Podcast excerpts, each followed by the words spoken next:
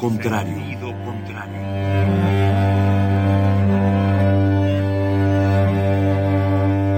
El Museo Universitario del Chopo presenta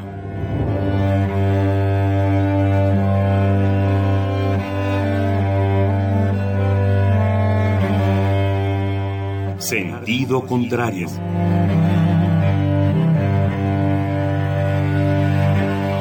Una emisión de Marcelino Perelló. Producida para Radio UNAM, con la participación de Javier Platas.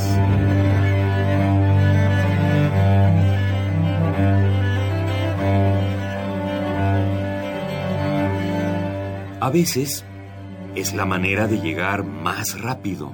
A veces. A veces es la única manera de llegar. A menudo es la manera de no llegar. Y pese a todo, casi siempre es lo único que tiene sentido.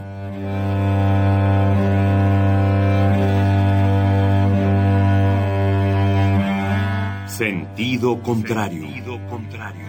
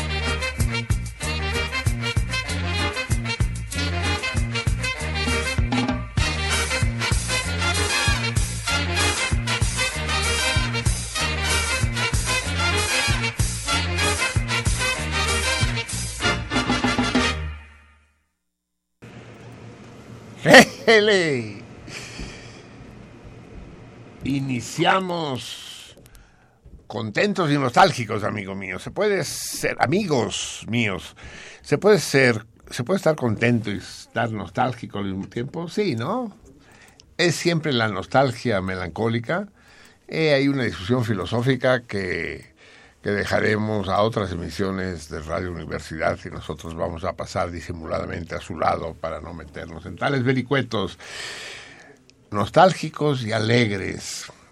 Eh, los timbales del cura de Villalpando. Ustedes explíquenme qué clase de cura era el de Villalpando que andaba con timbales. gori, gori, gori, chichín, pum, pum. Ex, absolutamente surrealista canción, seguramente pariente de otras canciones similares, como las porras, por ejemplo, el chiquitibum. ¿De dónde salen esas expresiones? Los timbales del cura Villalpando. De, ¿Cómo va esa de alza para arriba, polichinela? No me acuerdo, pero también tiene sílabas simplemente eufónicas, pues, que suenan bien, verdaderas gitanjáforas. Pues bien, esa canción que los más jóvenes de mis salmones, los alevines, probablemente escuchan por primera vez, eh, la versión que escuchamos nosotros ahora la, la cantaron los Xochimilcas, era un cuarteto eh, grotesco, que llevaban unos sombreros de ala ancha, digamos charros, pero gigantescos, que en un momento dado se pusieron de moda, sobre todo los partidos de fútbol en el extranjero, ¿no? Unos sombrerotes así, que es una caricatura del mexicano, una caricatura del, del atavío charro. Y, y ellos fueron los que interventaron los timbales del cura de Villalpando. Villalpando es un pequeño, pequeñísimo pueblo, en la Castilla profunda, ahí entre, no sé si es Castilla, sí, supongo que es Castilla, pero pegada a León, pegada a Galicia, pegada a Portugal, con una historia antiquísima, unas murallas, las murallas de Villalpando no le piden nada a las de a las de Segovia o de Carcasonas, maravillosas. Pero pues tiene no, no sé si queda algún habitante en Villalpando, a lo mejor solo el cura y sus timbales. Es, es un pueblecito que se ha ido despoblando, despoblando. Si el cura anda con timbales por la calle, se explica que se vaya despoblando. Eso le da, saca de onda a cualquiera, ¿no? Pues bien, esa canción, a pesar de que la versión que escuchamos es de los Ochimilcas, la cantaba un cómico Ah, emblemático en México y del que solo pocos de ustedes sabrán, solo los que tengan la edad adecuada. Madaleno. ¿Sabías de Madaleno, uh, laberinto? No, Madaleno, ¿no? Sí. Uh, no, régulo, régulo. Yo ya paso la edad adecuada. Por lo visto. La Selene no, no había oído hablar de Madaleno. Régulo y Madaleno. Era régulo, ¿no? Llamarse régulo. Igual que. Pero Régulo y Madaleno se separaron y entonces durante muchos años hicieron un programa de televisión al mediodía por el canal 4. Vamos a hacer un poco la, la, historia de Televisa, que entonces se llamaba Telesistema Mexicano. Eh, el primer canal que apareció fue el canal 2, que luego se convirtió. Después apareció el canal 4, o al revés, primero el 4 y luego el 2, ya no estoy seguro. Pero eh, mucho después, bueno, años después, apareció el Canal 5 con programación exclusiva para niños, con el tío Polito y las estrellas Toficos, y Nera la Pirata, y el Coronel Cosmos, y Rick Turpin. yo era niño, así que yo era... No, pero yo era de Canal 2, no de Canal 5, era para niños pendejos. Pero bien, en el Canal 4, el canal jodido, como quien dice ahora el el, el 9, ¿no? Cuando, cuando uno está jodido, cuando, cuando un actor o locutor tiene que andar en el canal 4, digo en el canal 9, es que ya se jodió. Antes era 4, pero ahora con esto al Foro TV le dieron una barnizada cultural medio chambona, pero pues ahí la lleva. Pues así era el Canal 4 y había este programa al mediodía que era el Club del Hogar con Daniel Alcaraz. Daniel Alcaraz es todo un personaje en la historia de los medios y de la música mexicana, compositor excelso y que a su vez había hecho pareja con Pedro Ferriz, Pedro Ferriz padre, Pedro Ferriz Santa Cruz. Entonces las dos parejas se separaron, Régulo de Madaleno y Daniel Alcaraz de Pedro Ferriz, y formaron una nueva pareja. Pero, pero lo chistoso es que eran una pareja disímbola, una pareja asimétrica. Madaleno era un personaje grotesco con una peluca, una especie de... ¿Cómo se llamaba? Eso sí, el Eliseo seguro se acuerda. Eh, ¿Te acuerdas de los supermachos? ¿O eh, cómo se llamaba el indio que iba con su petate eléctrico? Uh, ya me acordé. Calzoncin. Calzoncin, así es. Entonces, Madaleno era una especie de calzoncin. ¿Y por qué cuando me ve? Que, que, que, iba con su con su huipil de jerga y, y, las greñas sobre la cara y en cambio el pantalón de manta pues no se le veía el pantalón pero supongo que sí sí supongo que sí pero y Daniel Pérez Alcaraz iba así muy propio saco y corbata uh -huh. y siempre se estaban peleando y la enorme gracia del programa ese es que improvisaban todo. Tal vez sentido contrario conoce ahí su origen más remoto. De ahí me viene a mí la fascinación de los programas en directo, sin, sin programa propiamente dicho, y en el que se dicen mamadas y, se intercalan anuncios. La única diferencia es que aquí no intercalamos anuncios, pero tarde o temprano acabaremos haciéndolo si las cosas en este país siguen por el camino que van. Uh, y era vaciadísimo, vaciadísimo.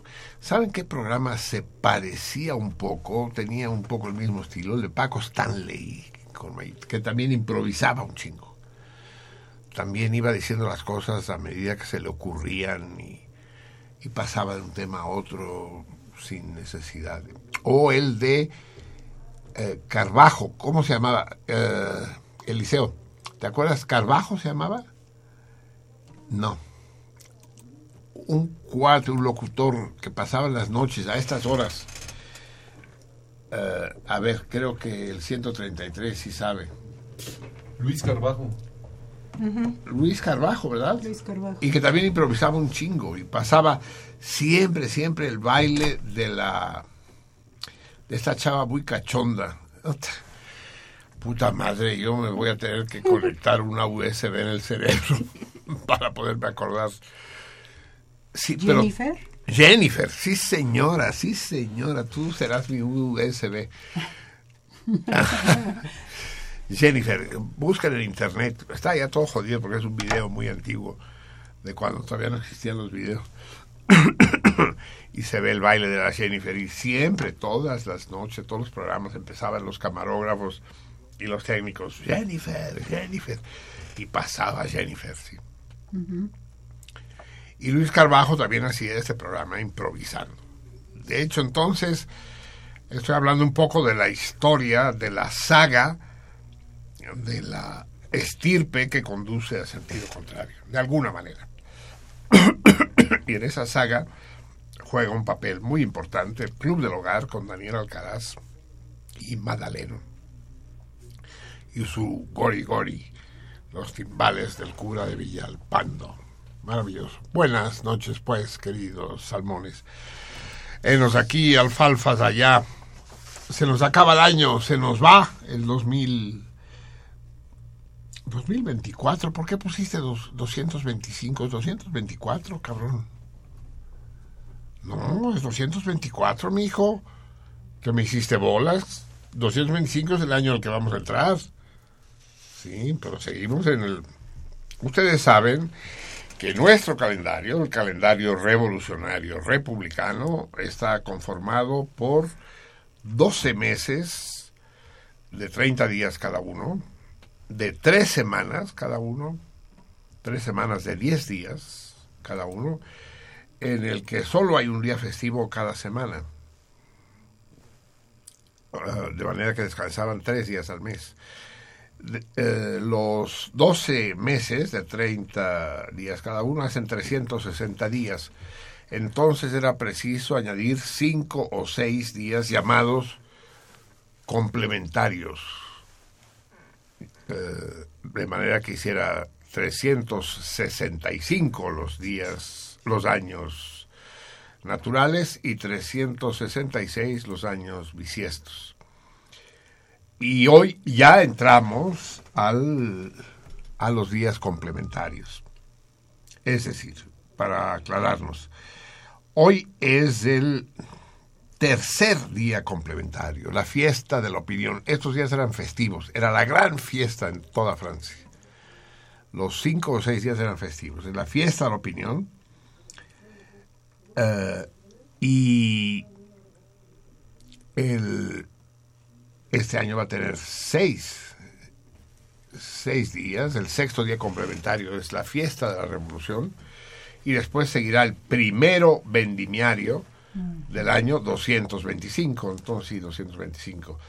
Si hoy es el tercero, tercer día complementario, martes, quiere decir que el miércoles será el cuarto, el jueves el quinto, el viernes el sexto, o me estoy equivocando. A ver, chequen que la fiesta de la opinión es, es, es el cuarto día complementario, no el Es tercero. el cuarto.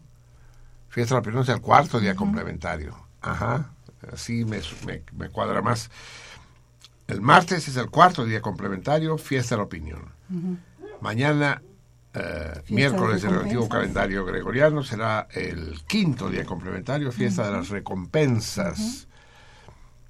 El jueves será el, Fiesta de la Revolución, el sexto. el sexto, el último día del año es fiesta de la revolución. Así que nosotros deberíamos celebrar el año nuevo revolucionario la noche del jueves. Y el viernes será el primero vendimiario, el día Uva. uva, precisamente. Sí. Eh, pero pues no lo vamos a poder hacer porque no vamos a estar al aire. Pero lo vamos a hacer retrasado, ya saben ustedes, bromas de los meridianos y los usos horarios.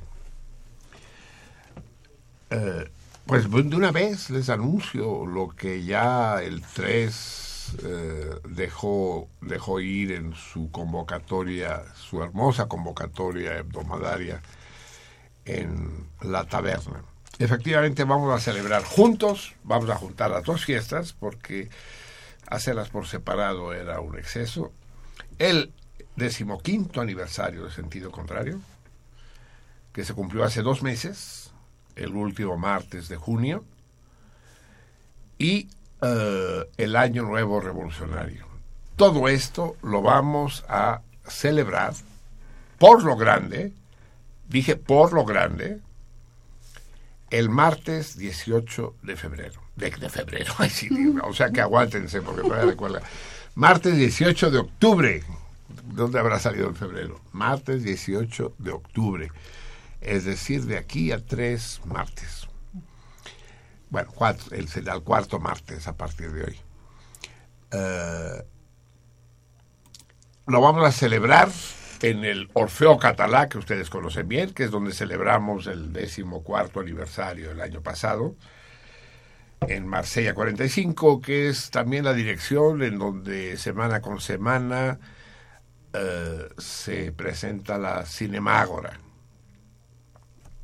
cada viernes. Esto va a ser pues el martes 18 de octubre. Eh, no hay reservaciones, ni hay menú fijo. Cada quien llega, se sienta donde encuentra lugar y consume lo que bien le parezca. Los precios serán precios muy reducidos, o sea, del orden del 40% sobre los precios de la carta normal del restaurante, gracias al gran Guillermo, al patrón de la casola. Eh, y por supuesto habrá invitados excepcionales, por supuesto. Dije invitados en plural, más de uno. Y habrá artistas que amenizarán la velada. Artistas de los cuales no quiero desvelar su nombre. O a lo mejor sí lo haré. Total, tengo dos o tres martes más por delante para, para informarles. De manera que, eh, sí, no, no puede ser, cabrón. Es- me está llamando alguien que no es Salmón, pues si fuera Salmón no, no andaría llamando porque ya ya lo tengo ya. O ha de ser algo importantísimo o... Sí, no es importantísimo una, una salmona que se sacó de onda con la nueva fecha. No, Mivi, lo que te- usted tendría que hacer es estar aquí, no andar mandando mensajitos. Eh, va a ser el 18, 18 de octubre. Entonces, eh, quien agarra lugar, agarra lugar y quien no agarra lugar, no agarra lugar. Está clarísimo. Un detalle más que es de importancia para todos ustedes. El programa va a durar cuatro horas y va a empezar. Ya se pusieron contentos los productores. Qué gusto les da, ¿verdad? Va a empezar a las diez y media de la noche. Al aire. A las diez y media y vamos a estar en continuo, sin pausa y lo que es peor, sin interrupciones, porque saben ustedes que cuando ponemos música aquí en el programa, esto para mí y para los que estamos en la mesa es un descanso, porque podemos pararnos, podemos hablar, podemos salir a fumar, o echarnos una meada, o hacer del 1, hacer del 2 o hacer del 3, en fin, todas las variantes posibles, pero ahí no va a haber, no va a haber música grabada, toda la música va a ser en vivo la música y el espectáculo. Esta vez no va a ser pura música, es un espectáculo en forma el que habrá. En fin, los dejo intrigados y esto me da gusto. Mi, mi vertiente sádica se regodea en despertar su enfermiza curiosidad. Eh, bueno, ya está dicho, pues. El decimoquinto aniversario de Sentido Contrario. Están, están planeando los equipo si me voy a vestir de blanco, si voy a, a entrar en una carroza y voy a bailar el primer vals. Con Lupe, ¿no? Tiene, que ser con Lupe mi primer vals, sí. Cumpliremos 15 años y además celebraremos con champán y, y todo el ritual adecuado el advenimiento del año revolucionario 225. O sea, más, eh, más prometedor, entusiasmante y atractivo, imposible. Estamos todos ya con ansias. eh, se podía haber hecho antes, pero había, había ciertos problemas, ¿saben? De hecho, teníamos planeado hacerlo 15 días antes, el 4 de octubre.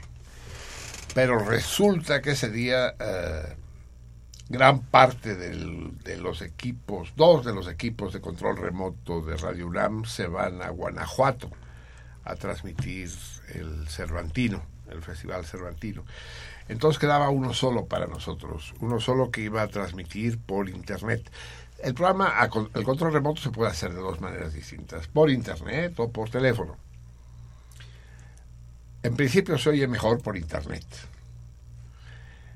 No hay la estática que el, el ruido de fondo que puede aparecer en el teléfono. Lo que pasa es que como queda un solo equipo, el de Internet, existe el peligro que si se va la señal de Internet, ya valimos verga, nosotros y ustedes. No hay, no hay respaldo.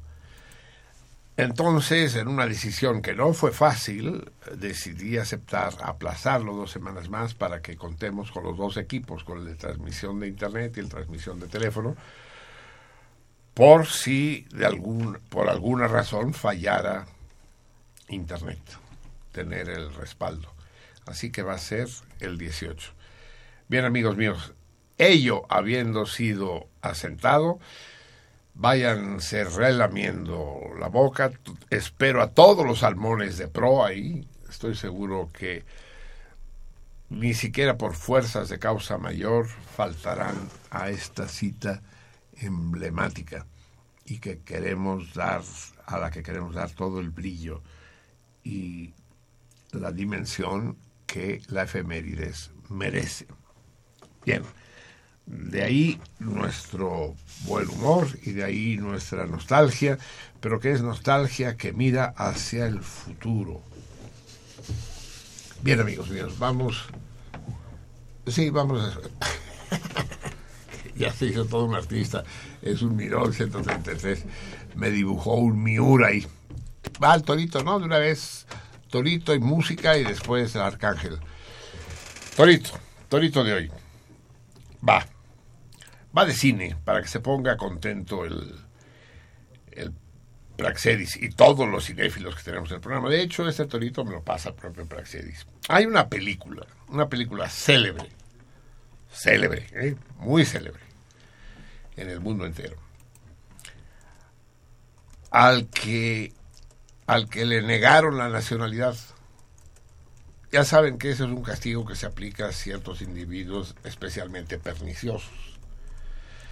Por ejemplo, al gran ajedrecista gringo, ah, ¿cómo se llamaba? El-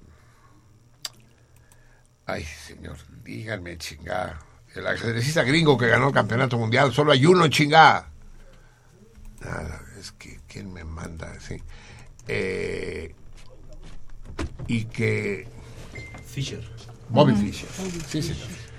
Bobby Fischer. Bobby Fischer cometió. eh, Es un revolucionario del ajedrez. Eh, Bobby Fischer decidió que las reglas del ajedrez, tal como estaban planteadas, eran de hueva y que bastaba para ganar una partida estudiar. Que no había lugar para la imaginación, para la creatividad, para la improvisación. Entonces propuso un nuevo modelo de ajedrez en el cual las fichas no se acomodaban en la forma canónica, en la forma habitual. Los peones sí, en las, en eh, las filas 2 y 7, ya lo saben ustedes. Pero las fichas mayores no, esas se acomodaban al azar mediante el lanzamiento de un dado. Entonces la reina y el rey podían quedar en cualquiera de las casillas de las filas 1 y 8.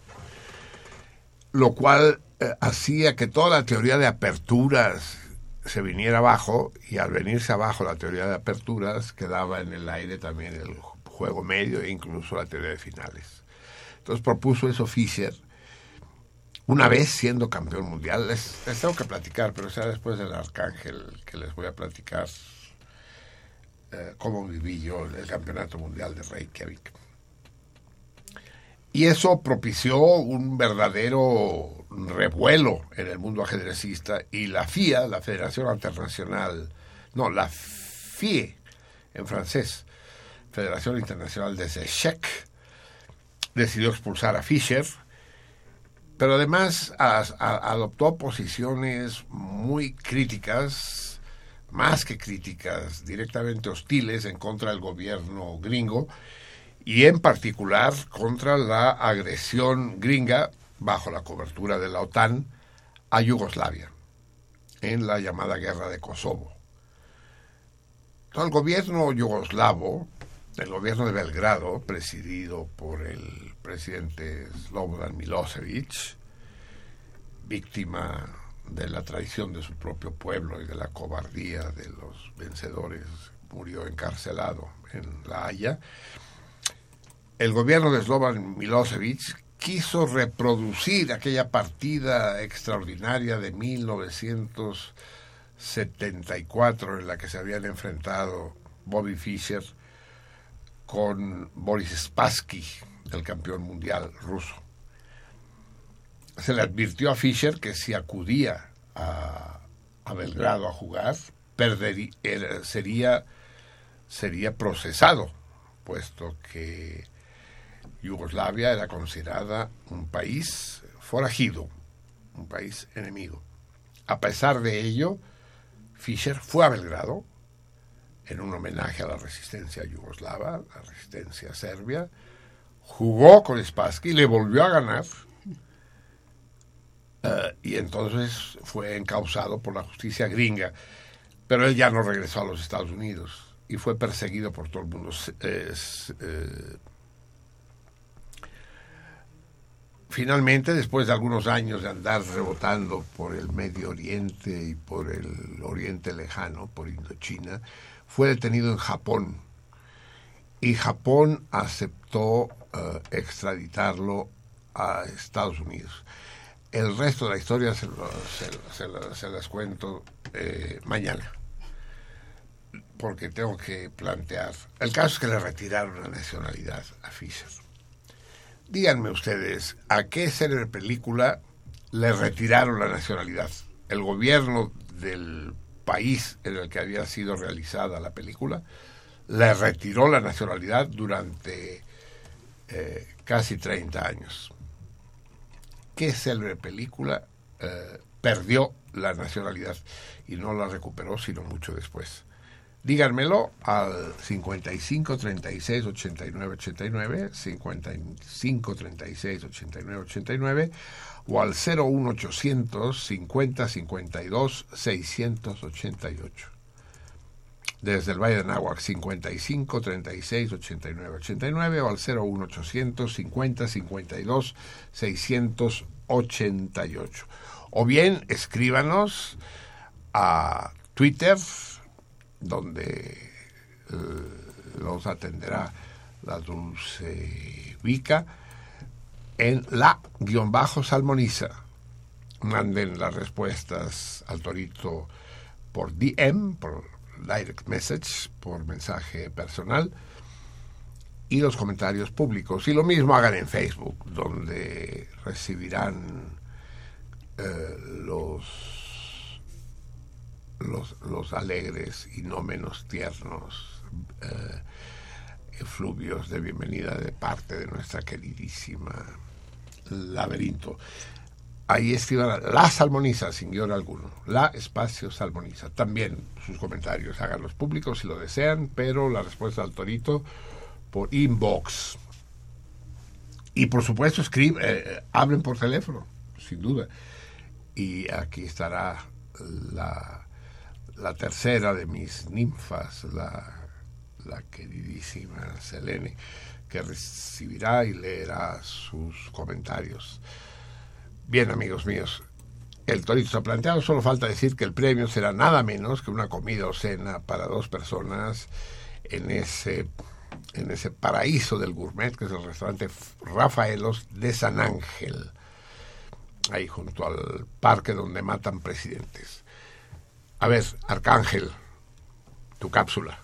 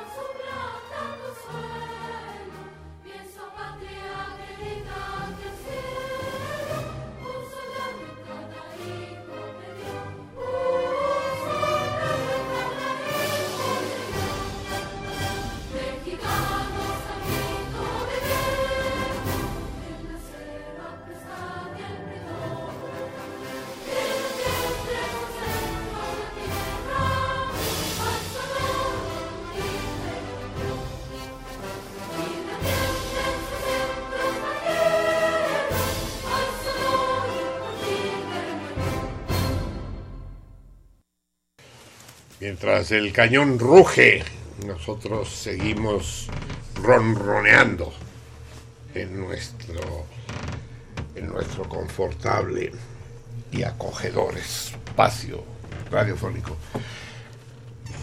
Bien, amigos míos, les estaba yo platicando de Bobby Fischer.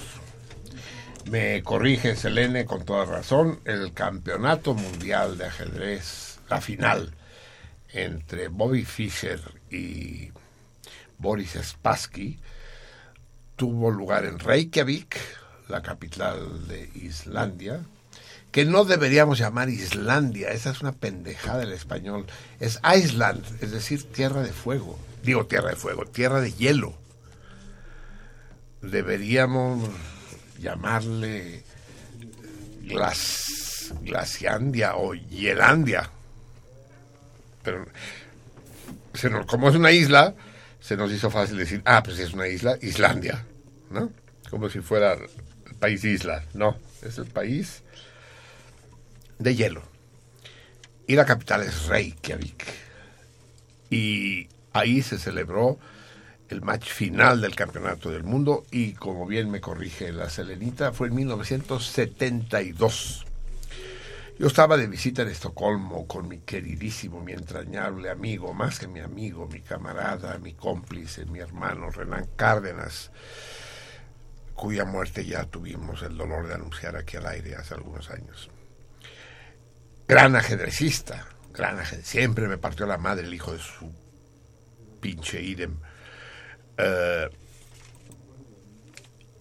y nos eh, pasábamos las noches siguiendo la transmisión en directo de las partidas de Reykjavik.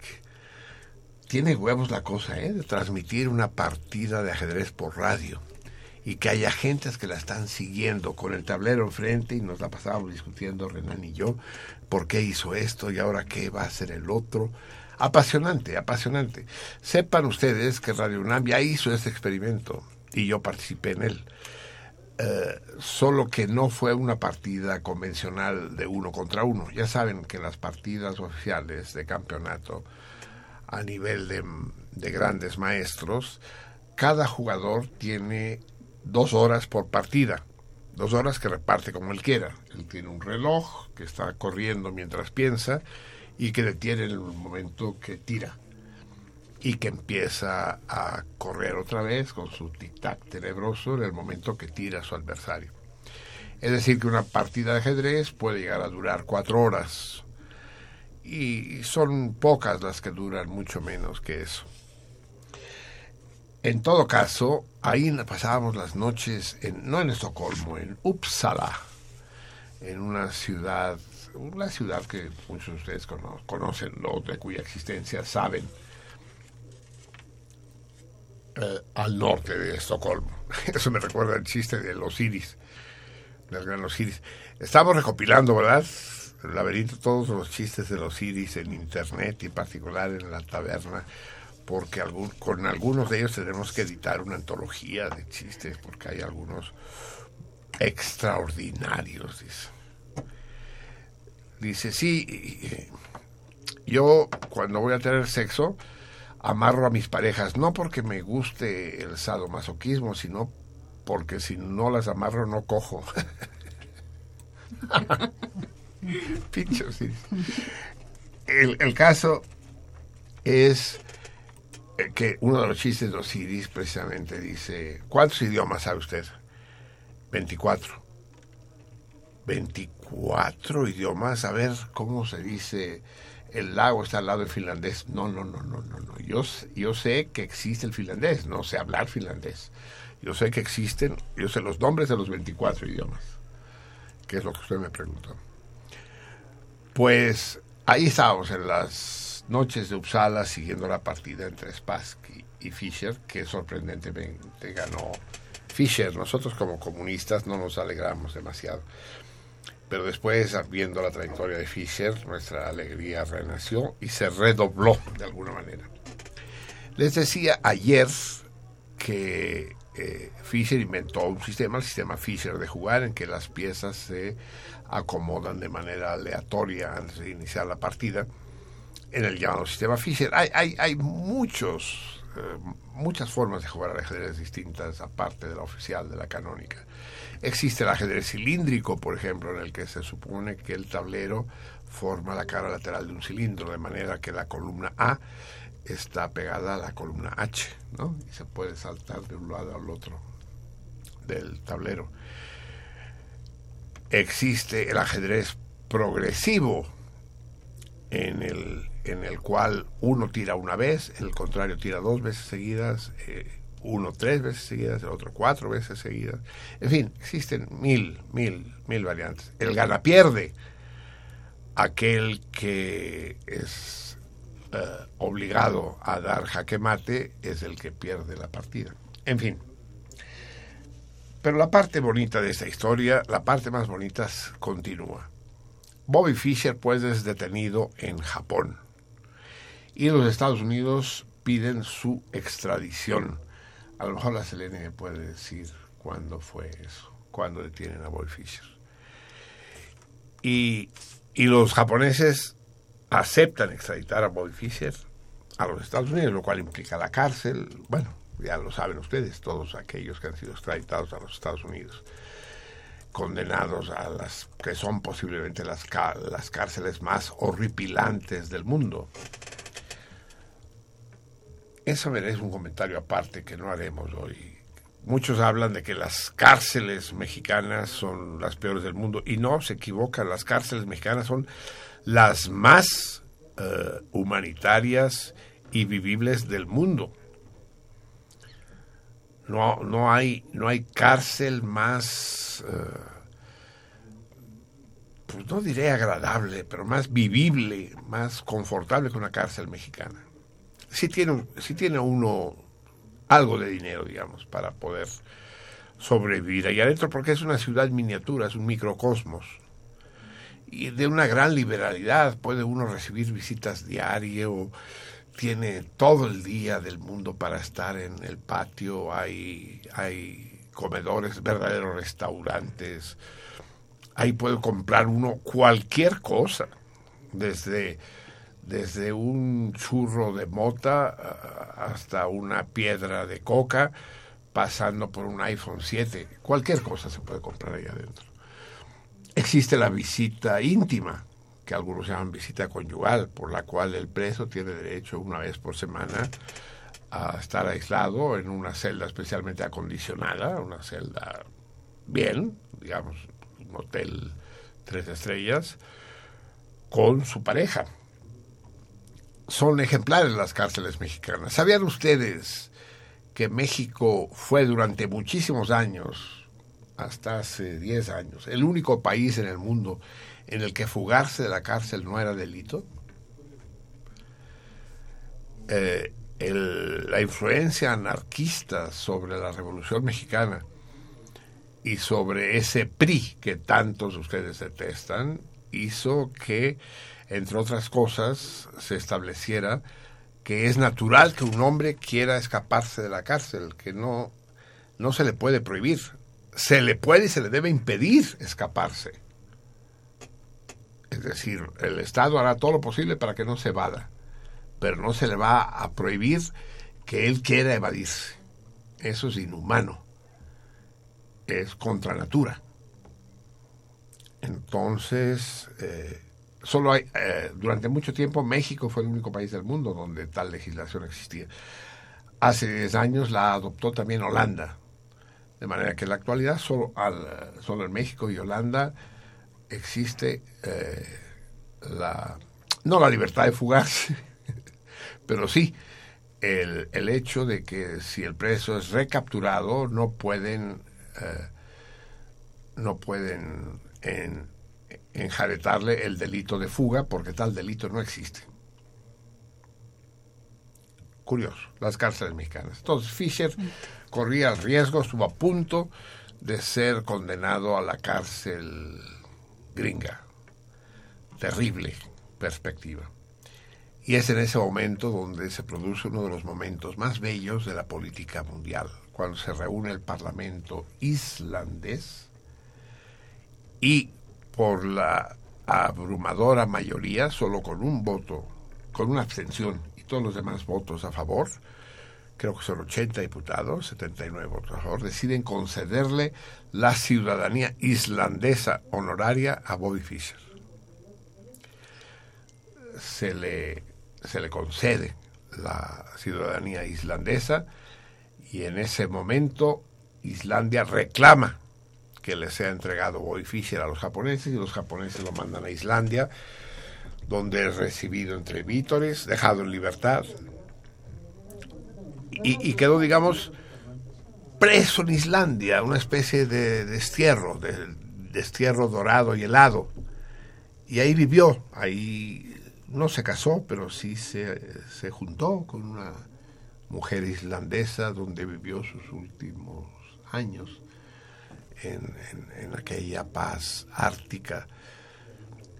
Murió a los 64 años, tantos como Casillas tiene un tablero de ajedrez.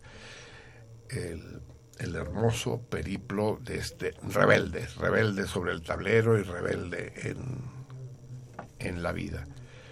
Este genio que renunció a no hacerlo, porque lo fue siempre, pero sí a sacarle provecho, a mercantilizar su, su talento.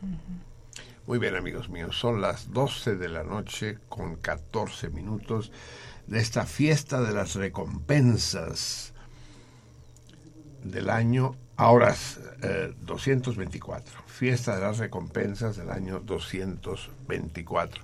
Yo supongo, pero no lo sé, algún salmón ilustre e ilustrado nos podrá decir eh, si se hacían celebraciones especiales estos días, es- estos días complementarios. Imagínense, ¿no? Seis días seguidos de fiestas, no de vacaciones, de fiestas. Pero no lo sé, es posible que la fiesta de las recompensas algo sucediera. Eh, ya solo quedan dos días exactamente. Esta es la quinta fiesta, el quinto día suplementario. Ya les dije, este año hay seis, porque el, porque el dos, dejen ustedes que el, que el 2016 fue bisiesto. No, la cuestión es que el, que el 224 es bisiesto.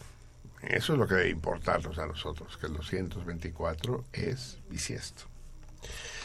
Bien, eh, es el momento, me temo, de dar la palabra a nuestro capsulista de hoy,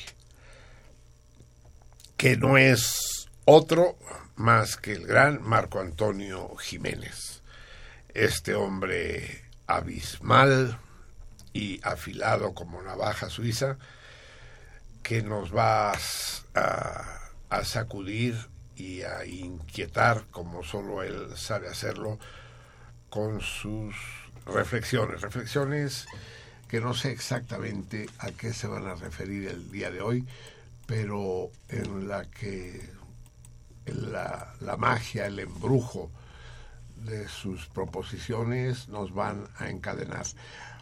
Buenas noches, Marco, querido. Buenas noches, Marcelino. Buenas noches a todos los que están ahí. Felicidades por estos 15 años, por este aniversario. Y bueno, hoy, eh, esta noche, hablaré de un tema que he querido referir en, otros momentos y que tiene que ver, como la vez anterior, con la educación. En este caso se trata del populismo y la educación popular. La posición dominante con relación al populismo y a la educación popular es aquella que la vincula con el pueblo, los oprimidos, los pobres, el proletariado, los campesinos, la izquierda o los grupos alternativos. Populismo y educación popular como lo opuesto a la élite, los opresores, los ricos, la burguesía, los terratenientes, la derecha o los grupos conservadores. Sin embargo, hay otras experiencias históricas relacionadas que colocan la cuestión en un lugar distinto. Tiene razón Ernesto Laclau cuando afirma, afirma en su libro La razón populista que se ha desestimado al populismo. Yo digo que con ello también lo popular, sobre todo en América Latina, cuando para sustituir la palabra o eludir este término se ha traído el de ciudadanía, en donde efectivamente encontramos una intencionalidad de la gestión de la buena, entre comillas, de la buena comunidad. Negar, desdeñar o menospreciar lo popular o el populismo como práctica política es la desestimación de la política misma y el empobrecimiento de su práctica. En América Latina y particularmente en México, el concepto de lo popular ha sido desplazado por, la, por el de ciudadanía, en donde este último término remite a procesos de gestión racionales, implícitos o explícitos, inscritos en un conjunto de leyes y normas que excluyen y limitan cualquier tipo de demanda que no corresponda y se procese a través de los tribunales, sean estos electorales, judiciales o educativos, lo que ha colocado a lo popular en el terreno de una irracional nostalgia. Es importante decir que cuando se habla de educación popular, en modo alguno se está hablando de educación para la ciudadanía, ni de educación popular sectaria y dogmática. En la actualidad, una de las formas principales que toma esta pusilanimidad que rechaza el populismo es el reemplazo del análisis por la condenación ética, es decir, la incapacidad de enfrentar el concepto de educación popular de manera crítica y analítica conduce a su condena o a puros elogios.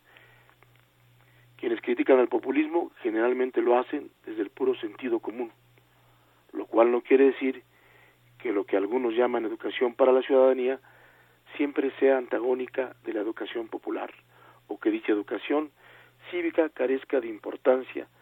Simplemente lo que digo es que en sus propósitos son diferentes y a veces antagónicos. Por ejemplo, la importancia que hoy tiene en el proceso económico globalizador capitalista la llamada educación popular china, que de manera diversa ha llevado a esta nación a ser una de las principales potencias económica y comercial, nos hace reflexionar sobre el concepto mismo de educación popular. También podemos considerar los fracasados proyectos educativos que se aplicaron con distintos enfoques y énfasis en, la, en el otrora mundo socialista. Nadie podrá negar que sus proyectos educativos tenían el adjetivo de populares.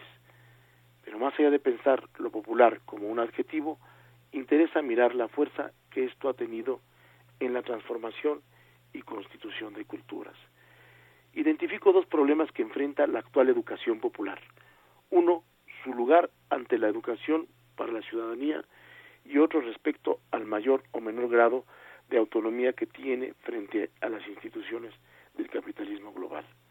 La noción de pueblo en los discursos políticos latinoamericanos aparece con cierta intermitencia, que permite por momentos organizar demandas sociales con un sentido emancipador. Esto sucedió en la primera década de este siglo, en América Latina. Sin embargo, aquellos gobiernos latinoamericanos se han visto envueltos en problemas de corrupción y de presiones externas que han puesto en crisis sus alusiones a lo popular. Una reflexión que hago al reconocer el carácter de la educación popular frente a la educación para la ciudadanía es que se ha desdibujado la palabra pueblo, porque si en un principio, en términos clásicos, la soberanía reside en el pueblo, hoy, en términos objetivos y aplicados, la soberanía parece residir en el ciudadano. ¿En qué sentido se presentan como antagónicos lo popular y lo ciudadano? En que el primero se reconoce en su carácter conflictivo e irresuelto, en las tradiciones, en un sentido histórico-social, con un anhelo conjunto, particularmente referido a una demanda de justicia social, mientras que lo ciudadano se asume dentro de un orden legal con aspiraciones racionales, individualistas, de civilidad y progreso, específicamente referidas a una condición democrático-electoral. La corrupción propia del capitalismo actual y su poder de cooptación hace que algunos proyectos de educación popular sean presa fácil, en algunos casos de la incorporación a proyectos políticos o económicos de, los intereses corporativos transnacionales, y en otros momentos la educación popular puede ser susceptible de formas de corrupción de los grupos que participan en ella, como sucede con los indígenas en Bolivia. Lo anterior es una condición intrínseca a todo movimiento u organización social de esta época, que, sin embargo, podría ser enfrentada si se pudiera articular a nivel mundial un proyecto social alternativo al capitalismo global. La educación popular sería una práctica y un pensamiento realmente políticos que tienen como tarea liberar el momento político de su subordinación a ciertos regímenes establecidos. Es decir, sacar la educación popular de sus particularismos que la ubican solamente como educación de los pobres, oprimidos, del proletariado, y más bien hacerla actuar como un proyecto político y cultural válido para todos. Incluso sacar la educación popular de su carácter marginal y antagónico para plantearla como una oposición universal.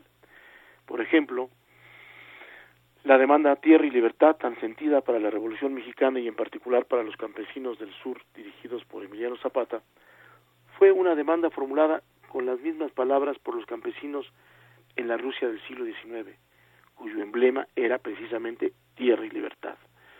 No deja de ser interesante mencionar que dichas demandas particulares se lograron articular históricamente sin los medios cibernéticos ni de comunicación actuales y que, por cierto, tuvieron una eficacia y relevancia social muy distinta a la de las llamadas revoluciones árabes. La educación popular está llamada al fracaso si se piensa que lo popular pertenece a los pobres, al proletariado, al campesino o al oprimido, sin darse cuenta que en lo que popular podría estar la conveniencia de todos, es decir, de lo universal, aunque es importante reconocer que no todo proyecto de educación popular está comprometido con un principio ético, político, emancipatorio, y que éste puede estar asociado a formas políticas conservadoras o reaccionarias. En tal sentido, lo popular como el populismo no son patentes que correspondan exclusivamente a los intereses de una parte del pueblo, ricos o pobres, sino que pueden ser abanderados por diversos sectores. Tal es el caso del peronismo, el cardenismo, el fascismo, el Khmer rojo de Camboya o Donald Trump, hasta los llamados comunitarismos multiculturalistas estadounidenses. Frente a la vieja idea de que la política consiste en el arte de hacer posible lo imposible, habría que sostener que la política, en su calidad, en su cualidad de popular, debiera remitir siempre a hacer imposible lo posible.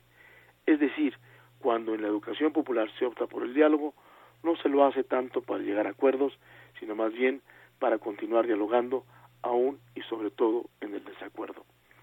Justo por lo anterior, una de las características de la educación popular es mostrar el carácter incontable, ageométrico y de excluidos de los sujetos que la componen, dentro del orden y la geometría política. En el caso de México, por ejemplo, esta pretensión de inclusión y orden está demostrada en el rechazo a los procesos políticos electorales que reduce la participación popular a votos contables, lo cual muestra de manera clara la absoluta imposibilidad de una plena armonía de la vida política.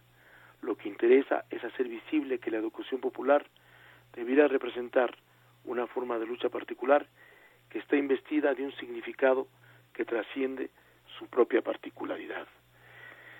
Si en algo puede contribuir en la actualidad la referencia al concepto de educación popular y al populismo, esto reside en que tengamos la capacidad de analizar críticamente las condiciones de su nominación y práctica. Lo que hasta aquí he intentado hacer es un análisis crítico de la educación popular y el populismo, evitando su simple elogio o condena frecuentemente ideológica y de sentido común. Muchas gracias, buenas noches.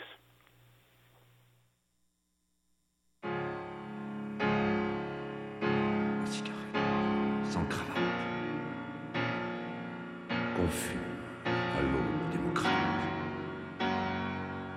et le remords des coups de jatte, avec la peur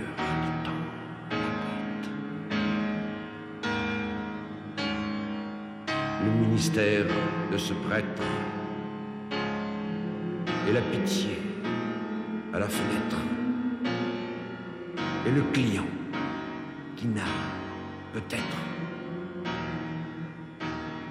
ni Dieu,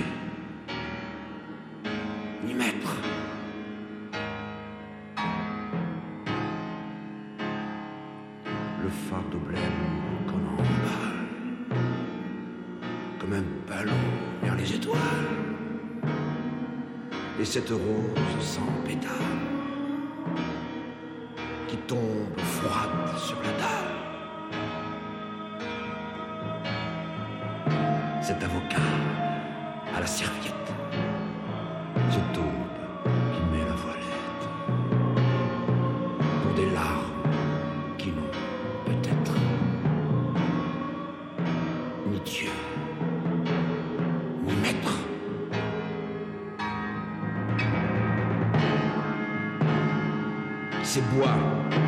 de justice et qui poussent dans les supplices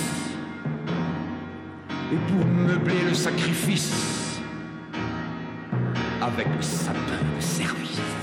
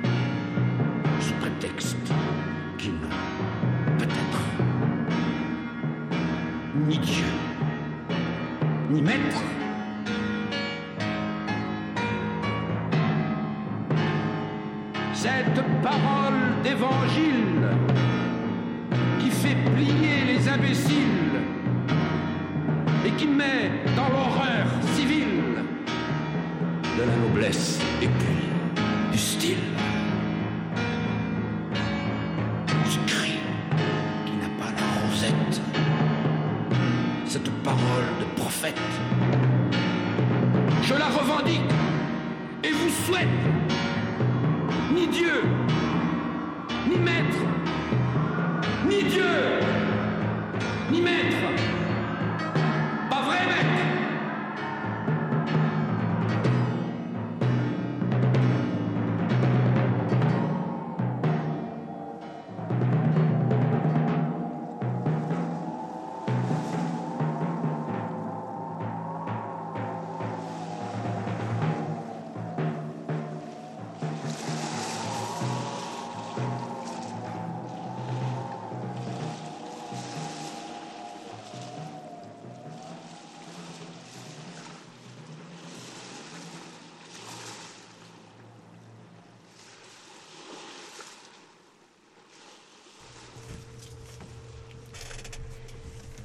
Marco Antonio Jiménez y su, no sé llamarla diatriba o su catilinaria en contra de esta confusión endémica entre lo popular, lo populista y lo ciudadano, que da para, no para el programa completo, para una serie infinita de programas y la quise hacer acompañar de este auténtico himno del cantante anarquista en buena medida, Leo Ferré, uno de los grandes del movimiento de la canción francesa de los 60. Ni Dieu ni maître. Ni Dios ni amo suele, suele traducirse, pero maître en francés quiere decir tanto eh, amo como maestro, lo cual lo cual encaja con el discurso de Jiménez. Ni Dios ni maestro. ¿Es la educación una manera de, continuando el discurso de Marco Antonio, es la educación una manera de continuar moldeando la plastilina del pequeño sujeto indefenso de acuerdo a las normas de la cultura y la moral vigentes. Cuando él habla de educación, eh, habla tanto, me imagino, de la educación extraescolar, de la educación que la sociedad impone a través de la familia, de las visitas a, las, a los abuelos o de Televisa, como de la educación instituida de las escuelas. ¿Cuál es la materia más importante que se lleva en una escuela? Díganme, ¿cuál es la materia más importante, Selene? Civismo. ¿Cuál es la materia más importante, Laberinto? Matemáticas. Ni madre, están las dos jodidas. La materia más importante que, que llevan los niños de las escuelas es el recreo. Sin duda alguna. El sentido de la escuela es el recreo. Es donde el niño aprende civismo y aprende matemáticas y aprende todo. Aprende a socializar aprende a convertirse, y es ahí donde encaja el discurso de Marco, a convertirse ya sea en pueblo, ya sea en ciudadano. Eh, aprende a que le puede partir la madre, lo que ahora para ser elegante llamamos bullying, o que puede partir la madre, o que puede ni una cosa ni otra, ¿no? En fin, el, el gran dilema de la, de la educación tal como Marco dice, debe concebirse al pueblo como algo enfrentado al poder. El término democracia no puede ser más confuso, viene de demos, pueblo, y kratos, poder. Pero si el pueblo es por definición aquello opuesto al poder, aquello que carece de poder, estamos frente a un oxímoron. Es decir, el poder de los que no tienen poder. Tal cosa no tiene sentido. Y, y efectivamente, los regímenes populistas, es que aquí encima viene el problema del populismo. En español, el populismo tiene un sentido distinto al que tienen las eh, lenguas anglosajonas y nórdicas. El populismo es la defensa de los intereses del pueblo en inglés. De ahí el problema que surgió cuando Peña Nieto dijo en su comparecencia conjunta con Obama que acusaba a los populistas y Obama se sintió aludida, aludida, aludida, sí, porque es puto el güey, aludido y, y dijo yo soy populista, es decir, a la, a la gringa en el sentido decimonónico, populista es decir, defensor de los intereses del pueblo mientras que para nosotros el término populista es aquel que le da atole con el dedo al pueblo, ¿no? que actúa no en favor de los intereses del pueblo, sino a favor de la aprobación del pueblo, que actúa, que ejerce y que habla eh, buscando el aplauso de la galería. Esa es nuestra definición. Eh, dice Freud, Marco Antonio debe estar escuchándome, dice Freud, Marco Antonio es, entre otras cosas, psicoanalista y lo sabe mejor que yo, que la de psicoanalista es una profesión imposible, porque eh, obliga a, a conjuntar elementos incompatibles. A ver, les, les pongo un, un torito para el que no hay premio, amigos míos. Llega, llega con el psicoanalista un sujeto. Y dice, doctor, me tiene que ayudar. ¿Qué le pasa? No puedo dormir. Llevo tres meses de noches en vela, estoy deshecho. Pero no solo eso, sino que estoy siempre de mal humor. Mis hijos ya no quieren verme. eh, mi esposa ya se fue a dormir a otra habitación. Ayúdeme, doctor. Ajá, veamos, ¿qué sucede? ¿A qué se dedica usted? Trabajo en la PGR, eh, doctor. Soy, soy del Departamento de Investigaciones y me dedico a interrogar a los detenidos y a torturarlos. Tenemos todo un todo un código es- escalonado de torturas posibles. Y entonces esto hago prácticamente todo el día, torturar, escuchar los gemidos, los gritos, eh, las lágrimas que se mezclan con la sangre. Es, en fin, es un oficio como otro cualquiera. Yo lo hago por el bien de la sociedad, pues, para obtener, para obtener la verdad de los casos que, en los que trabajamos. Pero luego llego a la casa y, los gritos de los supliciados me persiguen. Y en cuanto parece que el sueño se va a apoderar de mí, entonces sueño que el torturado soy yo. Y es horripilante. Y me despierto en un alarido y en un sobresalto. No puede. Cúreme, doctor. La pregunta que Freud se plantea. Bueno, el ejemplo es mío, no es de Freud. Pero pero es en, la línea de lo que Freud plantea. La pregunta que Freud y yo nos planteamos, Sigmund y yo, pues somos carnales los dos. La pregunta que nos planteamos es, ¿qué debe hacer en ese caso el psicoanalista? ¿Curarlo? Eh, ¿Alivianarlo? ¿Hacer que ya pueda dormir? ¿Que pueda torturar tranquilo? ¿Que lo convenza de que efectivamente es un oficio como cualquier otro, que no está haciendo más que el bien? que los hijos de la chingada deben pagar por sus crímenes y que por lo tanto eh, debe, debe el psicoanalista convertirse en un detergente de conciencias y permitir que el hombre siga to- torturando tranquilamente o debe decirle hijo de tu pinche y, y re jodida madre te me largas de aquí cabrón asesino torturador de mierda yo contigo no quiero tener tratos las dos actitudes están mal la, primera simplemente eh, está inhibiendo sus principios éticos y morales que harían condenable el oficio de este hombre. Y en la segunda opción, si, si, lo, si lo rechaza, si, si lo expulsa, entonces estaría introduciendo una serie de elementos éticos y morales que no tienen nada que ver con su ejercicio profesional. ¿Él qué? Él no tiene que juzgar qué es lo que está moralmente bien y moralmente mal. No, él tiene que curar a sus enfermos, por decirlo de alguna manera. Entonces eso mismo le pasa al maestro, Marco. Debe el maestro eh, preparar al estudiante para que se desenvuelva de la manera más eh, apta y eficiente posible en, es- eh, eh, en esta selva que es la sociedad y en donde el pez grande se come al chico, debe prepararlo para saber vivir en este mundo injusto, o al contrario, debe hacer de su alumno un, un rebelde, un insumiso, un, hombre que, eh, siguiendo su conciencia, se al sistema opresivo en el que vive. En, en cualquiera de los dos casos está jodido.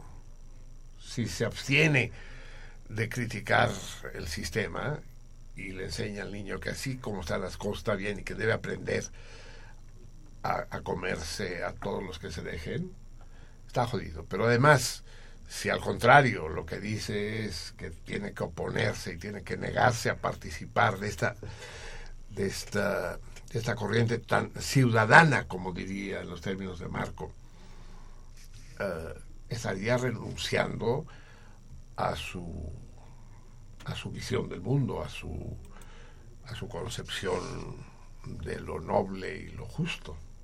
En fin, es problemático. ¿Cuál es el papel de la educación? Hoy en México, la Secretaría de Educación obviamente no es la SEP. La duda está entre si es la sección 22 o es Televisa. Ese es el debate. ¿Quién, quién educa a los niños en México? El, el CENTE, la CENTE, por un lado, Televisa, o ahora ya no es tanto Televisa, ya es Internet. La enorme pendejada, la enorme pendejada de las culturas contemporáneas, del Estado contemporáneo mundial, del Estado mundial, porque todos los putos estados son iguales, ya no hay diferencias en ese punto, es creer que, que regalándoles tablets a los niños, eso, eso es precisamente, ¿qué es eso, Marco Antonio? ¿Populismo, popular o ciudadano? Darles tablets a los niños contribuye a una mejor educación contribuye a un mejor modelaje de la plastilina del sujeto.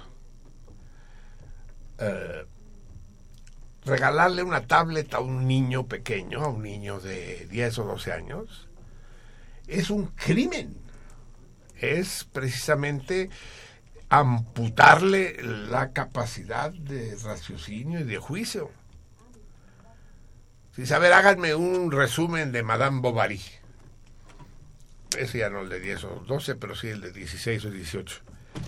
¿Ustedes creen que va a leer Madame Bovary? Mis huevos. Va a buscar el resumen de Madame Bovary en Internet. Hay 200 resúmenes de Madame Bovary en Internet. De la misma manera que ya no nos sabemos ningún puto teléfono de memoria, porque para eso tenemos la memoria que llevamos en el bolsillo de manera de la misma manera que los taxistas ya no conocen la Ciudad de México porque tienen su pinche GPS y su ¿cómo, cómo se llama? el, el Axel El Waze. ¿qué? Waze, El Waze. El Waze, el Waze. Si tú le dices, vamos por favor a 5 de febrero y Madero, y ponen su puta madre esa, de- es- ¿no sabes dónde está 5 de febrero y Madero, puto? ¿En serio no sabes, cabrón? Y te, quieres considerar profesional de- del ruleteo. No, es que es automático. Chingale. Está prohibido. las prohibiciones del México. Son geniales las pinches prohibiciones del México. Está prohibido andar viendo la tablet mientras uno maneja. La ponen, tienen ahí su arnés en el, en el tablero y la chingada. Cualquiera puede ver que traen ahí. Y claro, la- el, iPhone o el móvil van hablando, digamos que no tiene uno que verlo, pero lo, está uno, lo están viendo a cada rato, lo están viendo y, y reportando. Pues aquí hay una cámara, aquí hay un operativo, aquí hay un atasco. eh, el problema del- de la de la irrupción de la informática en la vida cotidiana es uno de los graves problemas que Marco no abordó y espero que aborde en su cápsula siguiente, porque toda la problemática educativa se ve absolutamente trastornada. Trastornada más, más que modificada. En fin, amigos míos, son las 12 de la noche con 44 minutos de esta fiesta de las recompensas del año 225. Y hablando de fiestas, tenemos que festejar, aparte de, del aniversario del programa, aparte del Año Nuevo Revolucionario, aparte de la fiesta de los eh, republicanos franceses, tenemos nuestra fiesta particular. Anteayer, eh, el, el- en la fiesta, en la segunda de las fiestas, antes de la fiesta de la opinión, ¿cuál viene? Antes de la fiesta de la opinión. ¿Qué, qué fiesta viene? Este, Ahora me lo dice el laberinto. fiesta del trabajo. La fiesta del trabajo, eso es. En la fiesta del trabajo cumplió años, un año menos, el propietario del bolillo. De manera que el bolillo y nosotros estamos... ¿Está ahí el bolillo? ¿Anda por ahí? ¿O el propietario del bolillo anda por ahí? O ya se fue. Pues se me quedan viendo como si estuviera yo haciendo el pinche programa. Sabrem de que això m'enceleix mai bien. Y ahí está el bolillo. Pues entonces, ¿por qué no me contestan, chingados? Se me quedan viendo como si fuera un puto... como si fuera yo un oso panda en el zoológico, chingado. ¡Ta madre! Ahí está el dueño del bolillo, el Pi, nuestro Pi, apareció con todo el bolillo, trae una puta fiera, trae un, le- un león rasurado. Ay, trajo el bolillo. Sí, trajo el bolillo, ahí está Ay, qué afuera, sí. lindo. Total, que el Pi eh, tiene un año menos de vida a partir de la fiesta del trabajo de anteayer. Pero no solo él, sino que hoy cumple años también nuestra querida Selenita. Hoy, en la fiesta de las recompensas, Selene, ¿cuántos años? Ay, sí, no. A, una mujer, no se cometan nunca la pinche imprudencia. ¿Cuántos años cumpliste, Greñas? 66. Sí, sí. 66. ¿Seis, seis? 66. 66, solo te falta un 6 para ser presa de, de la bestia, La cabrón. Muy bien, Greñas. Es, es una alegría para todos nosotros que sean ambos, que sean Greñas, que sea la querida Selenita, Muchas gracias. muy felices, muy gozosos, muy aventados eh, y que nosotros nos beneficiemos de su bienestar y de su alegría, amigos míos. Vamos a dedicar a ambos las mañanitas catalanas hasta que nos las aprendamos. Ya se chingó Pedro Infante. Va de mañanitas catalanas y con, con Selene y con el Greñas empezamos esta vez. Hoy cumples años. Tú no nos engañas. Y los compañeros y las compañeras, hasta aquí hemos venido. Hoy cumples años. Tú nos engañas. Y hemos venido para desearte suerte y salud. Yo creo que ese es el mejor deseo que he escuchado nunca. Ni felicidad, ni, bienestar, ni dinero, ni salud. No, la salud sí. Suerte y salud. Suerte y salud, Selenita. Suerte y salud, Greñas, querido. Avui fas anys, tu no ens enganyes, i els companys i les companyes fins aquí hem vingut. Avui fas anys, tu no ens enganyes, i els companys i les companyes et desitgem sort i salut.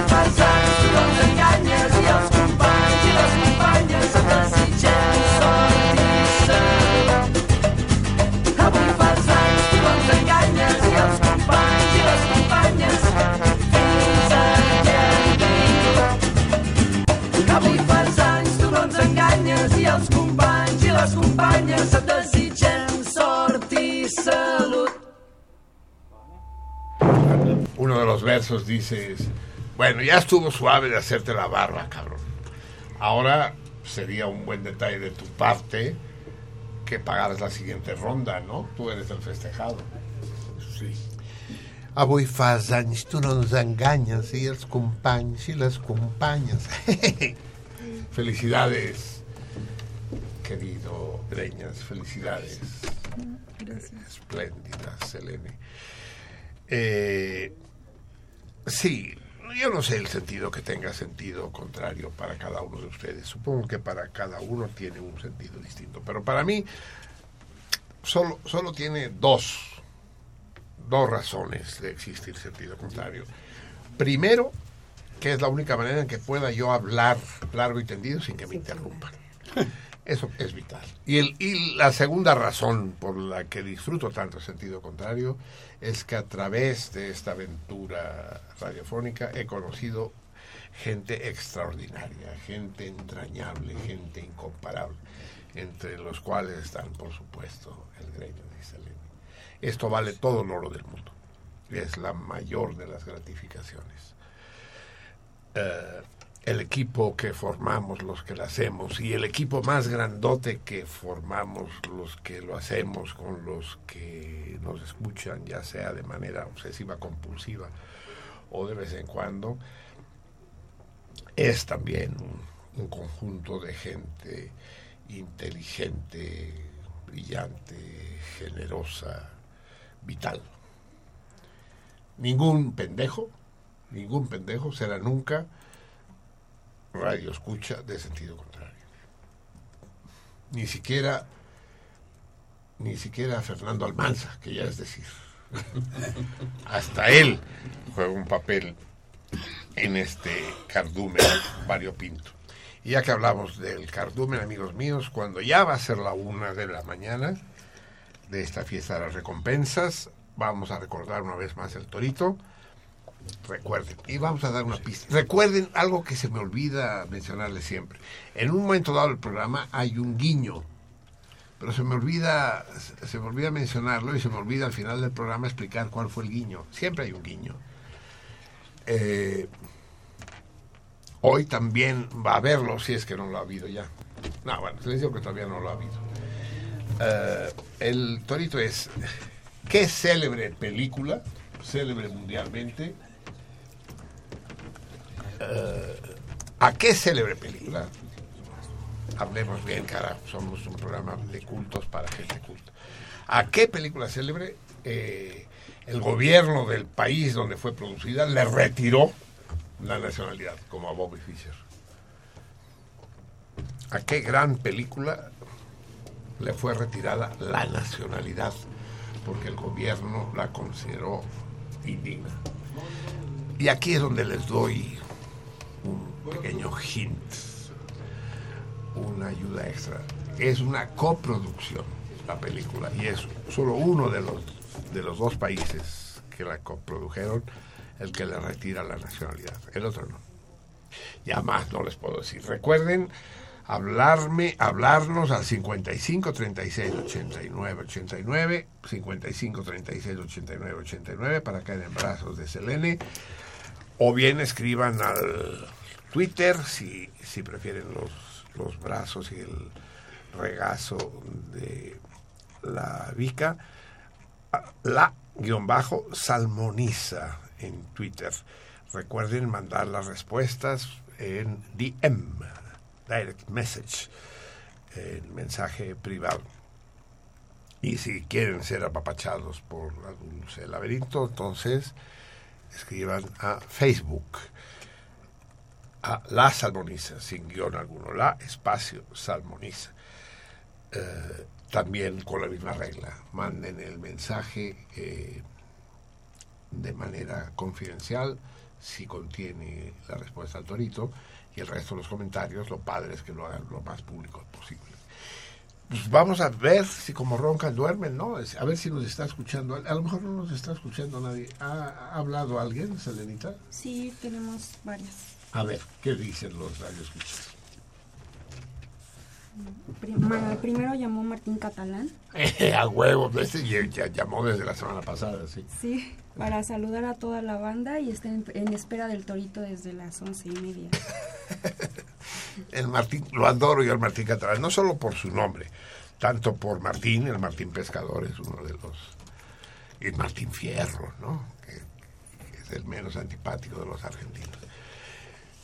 Pero además por el apellido, pues me llega, me llegas, pinche Martín. Vas de gane conmigo.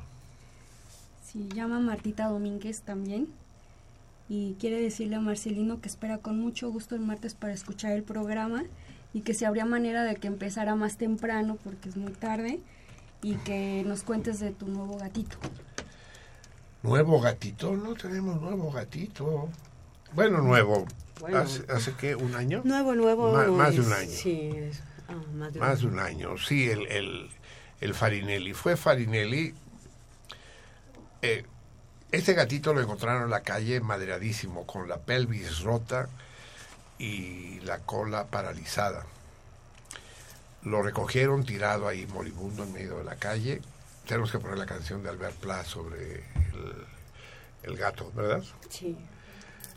Eh, lo encontraron paralizado ahí, lo recogió una señora, lo cuidó, no se pudo quedar con él, se lo pasó a mi hermana Mercedes que lo siguió cuidando y mimando, pero resulta que los vecinos de, de Mercedes tenían gatas y gatos.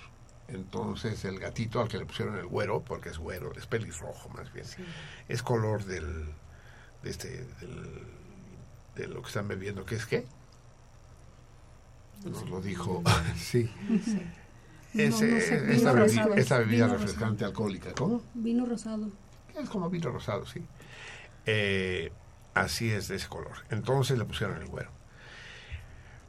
Pero les digo, Mercedes tenía vecinos con gatos y gatas. Y este hijo de la chingada se pasaba la noche haciendo un puto concierto de trompeta, corno y trombón juntos, cabrón.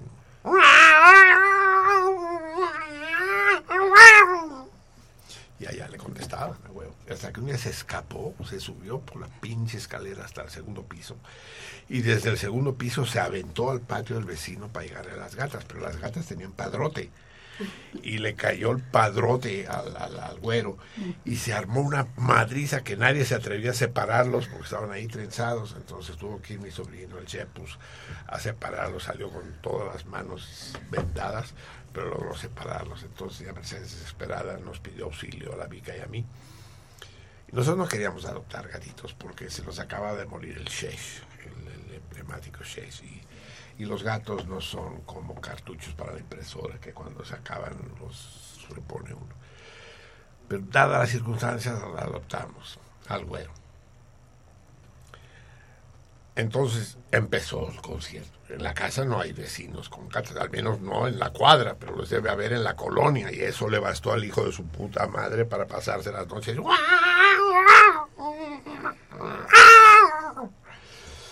Entonces yo, que, me veo obligado a beber, a no beber alcohol y a no beber azúcar y no sé qué otras cosas, bebo una cosa que se llama V-Light, que tienes unas botellas de plástico suavecitos que esta vez sirvieron para construir obuses, bombas, ya vacíos, hice mi colección, llenamos una caja, Una de, caja esas, eh, de tiene bombas. de bombas. de, de botellas de Light y cada vez que empezaba el concierto, mocos, cabrón. ¿no? Y entonces, ya fuera que le diera o con el puro ruido, se callaba 20 segundos. Y empezamos a... Puta, dos noches de terror. Dos noches de terror. Como si hubiéramos estado de guardia en la Cruz Roja, me cae. El caso es que hablamos con la querida Samantha Merker, hermana de Denise, que es nuestra médica de cabecera. ¿Y qué hacemos? Dice, pues a veces castrándolos se les pasa, a veces. Pues como va, cabrón. Perdiste los huevos por chillón, hijo de la chingada. Dice, no va a ser, no va a ser inmediato ¿eh? el resultado. Hay que esperar a que poco a poco se vaya reduciendo el, el, el índice de hormonas en la sangre. Pasa. Poco a poco, carajo. Llegó el Farinelli apenas despertándose de la anestesia. ¿Cómo hacía mi vida?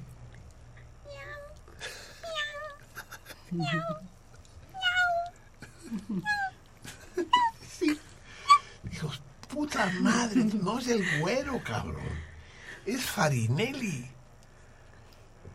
El castrato. Y efectivamente se le quedó Farinelli.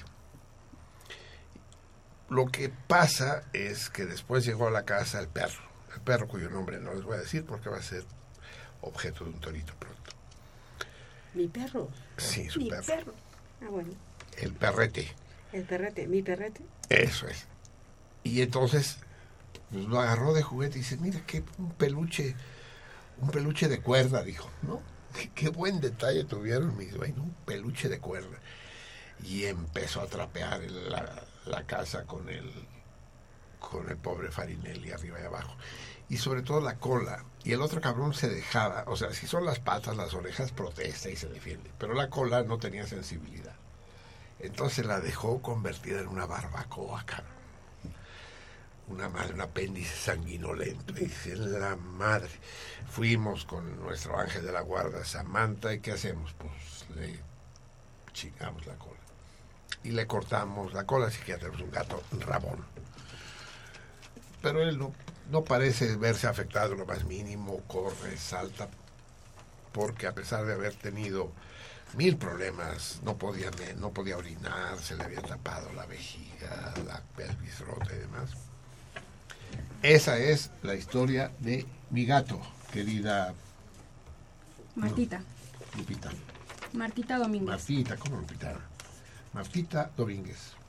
Tienes, te voy a ir teniendo al corriente de todos los avatares. Atabares, Atabares, dijo la Rebeca de Alba. Rebeca de Alba, que debemos decir. Sí.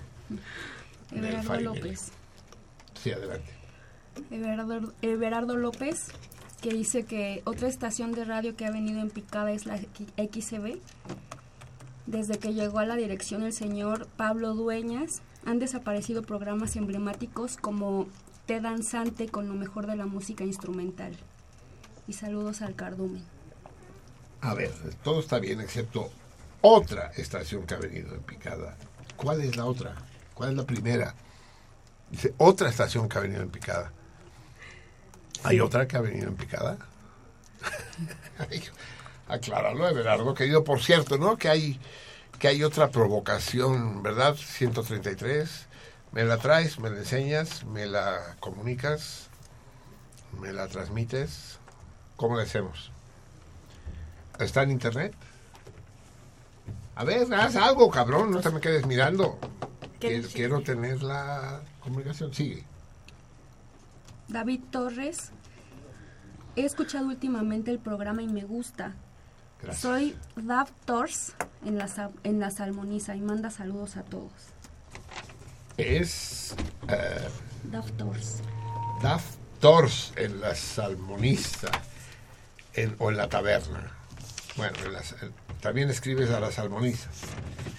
Bueno, bravo, es un placer tener- contarte entre nosotros, querido Daf Tors. Eh, bien, ahora lo leemos, sí.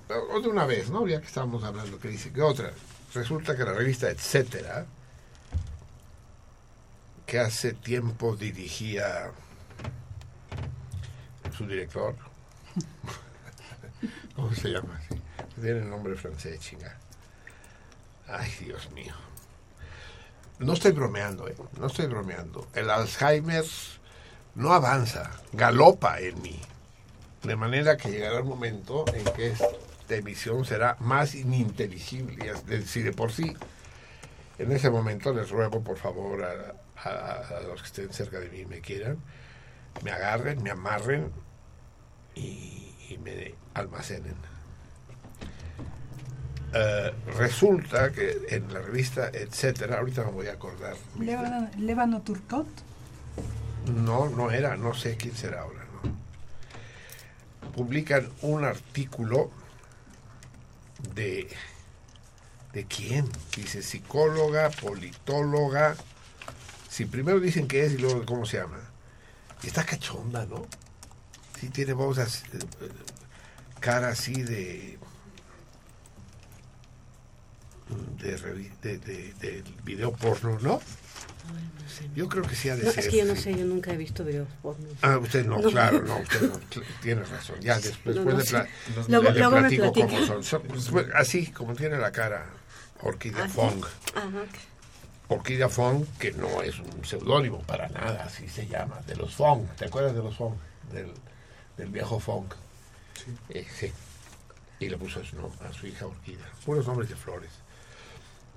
Dalia, Girasol, Orquídea. Y dice lo siguiente, vamos a leerlo. Porque esto ya es algo que nos debe llamar la atención. Preocupar, no, porque solo insulta el que puede. No, no, no todo el que insulta puede.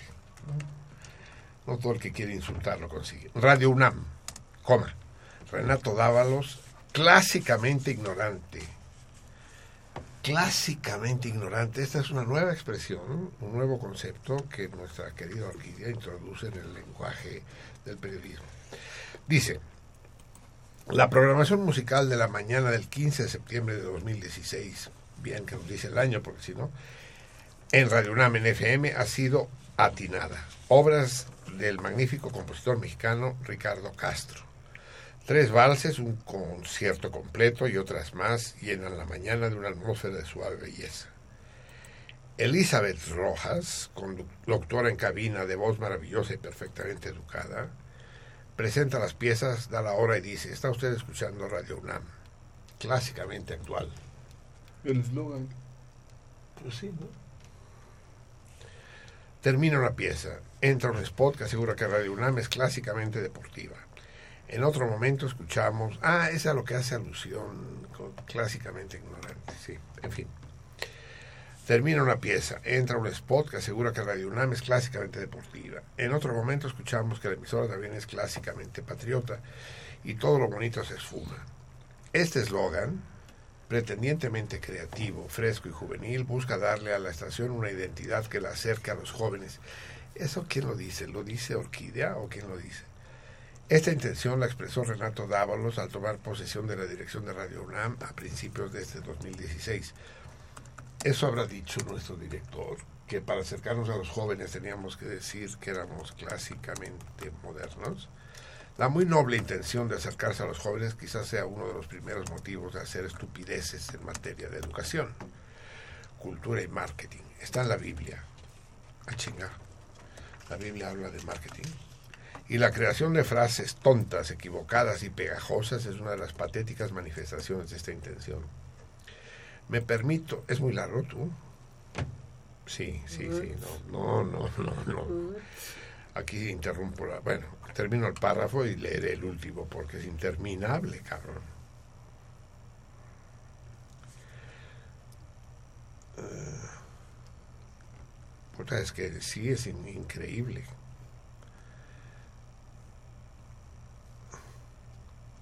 Y no, no, es, es, un libro, es un tratado. Clasicismo, dice, entre, es el, el estilo de la música culta europea desarrollada aproximadamente entre 1750 y 1820. Por, ¿Estás pendeja, orquídea? Bueno, es que las orquídeas nunca han sido célebres por la materia gris, ¿no? Son más conocidas por su colorido y su clorofila. No, el el- hay clásicos que no tienen nada que ver ni con Europa, ni con Mozart, ni con Haydn. Hay clásicos en la literatura, hay clásicos en la política. el término clásico. La música clásica puede ser la, la, música de Webern o de eh, Stockhausen, ¿no? Y es música clásica para distinguirla de la música popular, digamos. No, pobrecita, orquídea, Dios me libre. Conste que sí quería leerte toda, ¿eh? Dice el último párrafo. Más bien yo le explicaría bonito. Le diría que es un ignorante, pero sin ánimo de ofender, tan solo de ayudar. En buena onda, vas y chingas a tu madre, Orquídea. No es con ganas de ofenderte, es nomás de ayudarte. Porque si él mejora, la estación mejora y todos salimos ganando. Le pediría por favor que no ponga locutores excelsos como Elizabeth Rojas o Juan Stack a decir que Radio UNAM es clásicamente esto, lo otro o lo de más allá. Así, por subidita. Por su vida. ¿Subidita o bajadita? Subidita. Pero como sé que nunca voy a tenerlo enfrente, ahí les encargo, le pasen el recado. Eso lo pasamos, querida Orquídea. Lamento que, que además de insulsa seas tan prolífica, hija. Qué hueva. Ahora, la pregunta va un poco más allá. Es el tercer artículo del que tenemos noticias, dos de la jornada y otro en etcétera, que van sobre eh, Renato Dávalos, el nuevo director de Radio UNAM. ¿Es espontáneo? Dejémoslo como pregunta, ¿no? Ya que nunca vamos a tenerla enfrente, afortunadamente, a la tal orquídea, eh, dejemos a- para quien la vea que le pregunte eh, si es espontáneo o hay un pequeño chayote de por medio. Dejo, déjalo ahí, porque no deja de llamar la atención. Seguimos.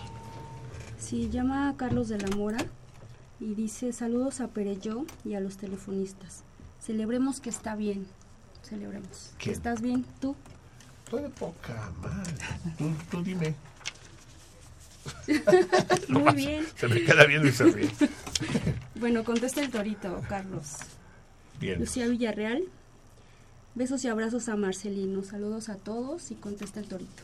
Eso, mi potranca, que conste que los besos y los abrazos fueron solo para mí. César Berlanga. Uy, uy, uy, el, el nuclear septentrional. Sí. Marcelino, en mis tiempos no había internet, pero sí los resúmenes de los de los clásicos de la literatura universal, incluido Madame Bovary, editados por Editores Unidos Mexicanos. Igual la única versión que he leído de Los Tres Mosqueteros es un cómic edica- editado por los mismos del libro Vaquero.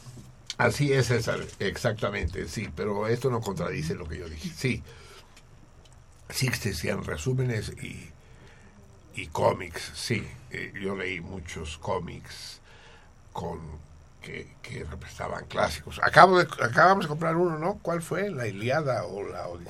¿Cuál? El cómic que compramos en Ah, sí, fue la Ilia- la Iliada. La Iliada, ¿no? Sí. Ajá, de pa- Pero de no, no fue en De poca madre. el Tox. ¿Qué? Fue en el Tox. En el Tox, sí. Y no lo compramos. Sí, no lo recuperamos. y, no, Y y, fue. no, y no es la Iliada, sino locas y calientes. Sí, exacto. Le cambiaron usted de nombre. Dulce María de Alvarado. Buenas noches, feliz año nuevo revolucionario. ¿Y qué onda con Platas? ¿Dónde está o qué? Explícanos su ausencia. Sí, es preciso. Eh, Yo sé bien.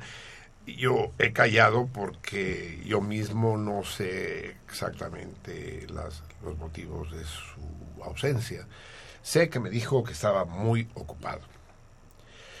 Pero, pues sí, ya no como, ya no como realizador de este programa, sino simplemente como salmón. Vamos a exigirle con la voz golpeada al Platas que, que se presente y se, se disponga a dar explicaciones, pues, o sea, no es alguien que pueda simplemente hacer mutis como aquel que nada. Sí, eh, espero, espero sinceramente que volvamos a tener, a contar con la insustituible presencia de Javier Platas entre nosotros. lo espero no, no como, un- como una utopía irrealizable, sino como un, deseo que creo que es sensato y que se cumplirá rápidamente. Espero. Es él quien debe decirlo, no yo. Y lamento, sí, esta, este, este súbito silencio sin explicaciones al Cardúen. No le costaba nada al Platas haberlo dicho en, su- en el último programa que estuvo aquí. Me voy a ausentar unas semanas, o lo que sea, ¿no? Pero no soy yo quien debe dar la cara por él, ¿no? Esperemos que esté y que el programa continúe con la fórmula que ha tenido, que tuvo tiempo atrás tantos años y que recuperó el año pasado, sí. Platas volvió al programa, eh, recuerden, en el aniversario del año pasado, precisamente. Hace un año y dos meses, sí. Esperemos. No estaría mal, Javier, que si nos estás escuchando, pues echaras una llamada, ¿no? En tu caso podría ser, sin duda alguna, pasarías al aire. Ahí tú. Sigue Dulce María. Manda saludos a los supertelefonistas y contesta el torito. Los super teléfonos, como los super sabios de programas. Sí, también llamó mi familia felicitándome. ¿Tu familia? Sí. es que como hay un, hay un salmón ahí en Tu Twitter que papá. tu papá. Bueno, ahora llamó mi mamá, mi hermana, mis hermanas. que, a to- que a toda madre. Muchas gracias, un las beso y amo. un abrazo Gracias, para, familia, para todos las amo. ellos. ¿Qué tenemos en Twitter, Miri? Ay, espérame. Bueno, te- no, no, no, ya, ya está, ya está, ya está. ¿Sí? Sí. Que de repente se me atora esto, pero ya está. Porque usted quiere que las lea de abajo hacia arriba. ¿no? Pues sí, la primero, la que llegó primero. Bueno, bueno. Bueno, eh, nos pregunta Claudia de la Peña y nos dice cuál es la cinta de este viernes en Cinemágora. Ah, dentro de un momento, dentro de 12 minutos exactamente, tendremos a Praxedis Razo, nuestro nuestro hombre de celuloide. Pues ya no es de celuloide, pues no, ya es de, de DVD. ¿De qué serán los DVDs? eh? De, de alguna clase de plástico, pero ¿qué, qué más? No sé. Sí tienen, los DVDs tienen una película, ¿verdad? Una chingaderita que se, o sea que sí son películas, pero es una película distinta, es una peliculita así que se, que se les despega. Eh, esta semana vamos a, vamos a, es el ciclo de terceros martes, el ciclo Buen Provecho dedicado a esta a esta curiosa y a veces conflictiva relación entre el vivir y el comer, entre los que viven para comer y los que comen para vivir. Y si nos remitimos a la cuarto, Cuarto martes, viernes, cuarto- viernes. ni es martes ni, es tercero, cabrón. Cuarto y es Ni es película, dice. Y es película, no radio. Escena, dice. Es el cuarto viernes de mes, pues. Buen provecho se llama el ciclo. Y es con esta auténtica joya, con este himno a la alegría de la cinematografía mundial, que es el Festín de Babette. El gran, el gran director danés Gabriel Axel nos hace una propuesta realmente deliciosa y aquí el término delicioso puede ser aplicado en, en- en todas sus acepciones pero sí cuando el cine es una fiesta eh, esa es la manera de definir no es una película cómica eh, en absoluto es una película luminosa es una película euforizante ¿Ya estuvo? Ok. Nos escribe Francisco Castilla. Sí, y vaya un beso y un abrazo para Claudia de la Peña, que es una titera de pro. Ah, nos escribe Francisco Castilla y dice, buenas noches, es, esos eran programas, no las mamarrachadas de ahora. Y, y pregunta, O ¿pa- que la chingada. ¿Qué traen hoy con que otra estación? ¿De qué mamarrachada estás hablando, Francisco? y bueno, entre in- signos de interrogación dice, Paco Stanley, para nada. Yo soy un admirador de Paco Stanley y lo seguiré siendo mientras viva, mientras viva yo, porque él ya no vive así. Sí, a mí también me gustaba mucho. ¿Eh? A mí también me gustaba mucho Papá Sí, San. sí, Aunque luego se, se, Me se- hacía reír mucho. se manchaba mucho con el mallito, ¿no? Sí, pues era parte del juego, pues sí, era, era muy vaciado. Sí. Pero- Eh, qué lindo soy, qué bonito soy, cuánto me quiero, sin mí me muero, jamás me podré olvidar. Era genial. Era muy vacío. Sí, la Sí. verdad es que sí. Eh, de- los DVDs están hechos, me informa la serenita, de policarbonato. ¿Es lo que toma uno cuando tiene agruras? Cuando tiene uno, muy- si tiene pocas agruras, toma uno bicarbonato. Pero ya si son un chingo, ya son policarbonato, o sea, un chingo de bicarbonato. Y bueno, ya para terminar con Francisco Castilla, dice, era Daniel Pérez Arcaraz. ¿Y yo qué dije?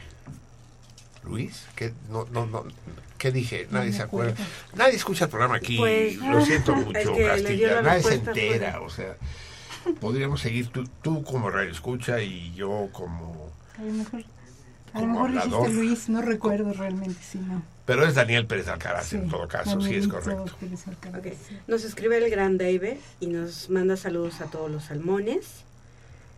También nos escribe Que, es- Estra... que se emputó, ¿verdad? El David que, que porque anda Ah, defendiendo a Peña Nieto y Sí, bueno, que ahora sí estaba chaireando, pero ahora... que estaba, pero sí, Pero ahora- hizo, hizo el concepto del peña chairismo. Sí, no, bueno, es un buen concepto, ¿eh? Sí, sí. Que lo tiene que patentar. Bueno, eh, nos escribe Estrada y nos dice... Estrada, tal cual, Sí, así, así nada más. y tiene cara de huevito. Ujú. Bueno, Estrada Rivero, 07, y dice, buenas noches, un placer escucharte, Marcelino, todo, y a todo tu equipo. Bravo, el placer es que sea un placer para ti. También nos escribe compa Ana Laura y nos dice, ah, bueno, Marcelino, toda la noche, no, toda la noche no. Marcelino, toda la semana te recordé por aquella injuria de hijo de tu húmeda madre, muy alcalino y bueno. Y, bueno, a ver, eh, esas comas, Mivi, póngase Por eso dije, muy alcalino y bueno. Bueno, es que las comas le faltan ahí. O sea, porque ¿qué es lo bueno? Pues ella se refiere a lo, a lo de hijo de tu húmeda madre, Muy, muy al- alcalino y bueno, pero bueno, que la injuria es buena. ¿o qué? pues me imagino No, que... pero a ver, compa Ana Laura, yo, yo tengo, yo tengo que pedir excusas a, al salmón al que efectivamente eh, insulté de manera injustificada esa noche, porque sí me ofendió, pero, pero de manera mucho más inofensiva y de lo que yo creí cuando habló de Marcelino de Borbón. ¿no? Es- es- se llama Arturo Yamani. eso, Arturo Yamani. Y yo no entendí bien la frase. Y, y para mí un, insulto insoportable sería el que alguien me dijera eso. Es peor que mentarme la madre. O equivalente, pues, pero de manera muy... Pero tú ya después en la casa leí exactamente el mensaje de tu post en Facebook y no estás diciendo eso, ¿no? Estás diciendo, no es lo mismo Marcelo Perelló que Marcelino de Borbón. Y entonces ya te, ya le pedí excusas por escrito en Facebook a Yamami y ahora lo vuelvo a hacer en el lugar como debe ser, como entre caballeros debe ser, en el lugar donde la ofensa se cometió, que fue en este espacio. Discúlpame, Yamami. Eh, Yamani. Sí, Yamani. Yamani. Ujú. Eh, efectivamente eh, hay una dosis eh, de ofensa en lo que dices, pero es una dosis pequeña, inocua y se necesita más que eso para sacarme de mis casillas y no creo que lo hayas hecho con mala voluntad. Una vez más y ahora en público te pido disculpas, fue un malentendido. Bueno, nos escribe tu papá y nos dice, buenas noches salmones, muy complacido con la noticia de nuestra próxima reunión. Abrazos. Y pregunta, ¿aún puedo enviar la carta con el torito mensual? ¿El del primer teléfono de la ciudad? Sí, todavía. Quedamos que, eh, debido a que yo no lo he estado recordando, prolongamos la fecha hasta finales de septiembre, del mes gregoriano de septiembre, o sea que quedan todavía 10 días. Si la mandas en estos 10 días, aunque llegue después, se considerará válido. Eh, y es más, es, un buen, es, una buena llamada de atención para que lo vuelva a recordar aquí. Recuerden, amigos míos, escribir, si quieren que sus textos sean leídos íntegramente, cuando esté platas por platas, cuando no esté por mí mismo, eh, y que tengan el espacio que ustedes decían, a menos que sea exagerado, digamos, eh, mándennos por correo postal.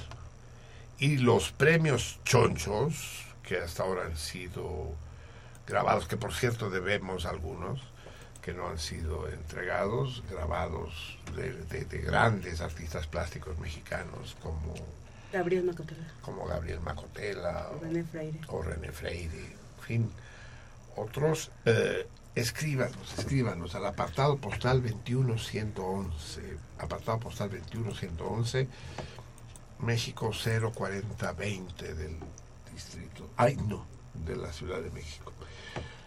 Eh, México Ciudad, digan México Ciudad, es Ciudad de México, es te, te, te, te. México Ciudad. Eh, el torito es el siguiente. A finales del siglo XIX, no me acuerdo el año, podría decírselos, creo que es 1891 o 1895, o 1891, pero da igual el año. En el primer directorio telefónico de la Ciudad de México, a nombre de quien estaba el teléfono número uno. Es el torito mensual que se va a hacer acreedor de un grabado de. Ahora les digo grabado. Ah, no, Macotela. de Gabriel Mac. Yo creo que Macutela sí tiene que poner a trabajar, pero chinga el cabrón. Para, Sí, de hecho yo creo que ya, ya nada más va a trabajar para, hacer los grabados. para- Va a ser de planta. No, porque no escriben y no se los ganan, chingada. Pues sí.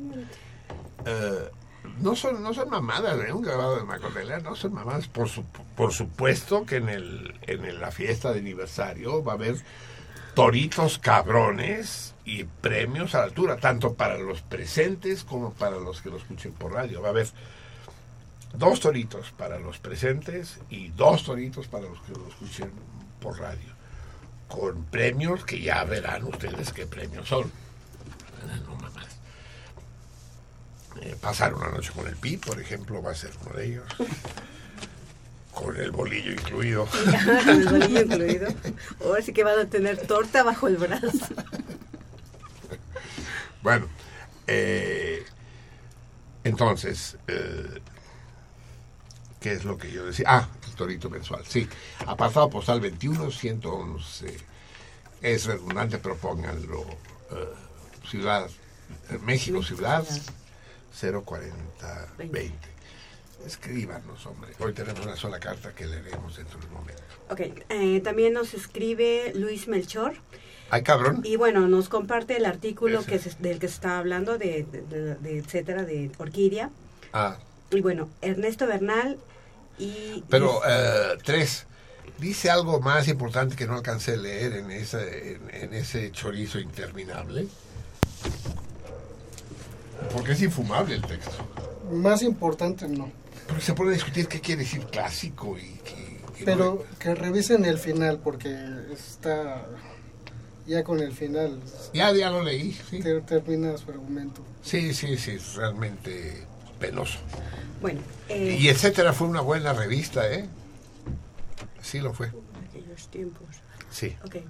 Ernesto Bernal eh, dice, quizá Orquídea se refiera a que clásicamente se parece al salvajemente grupera, patriota, tenebrosa de la Z 107.9 FM.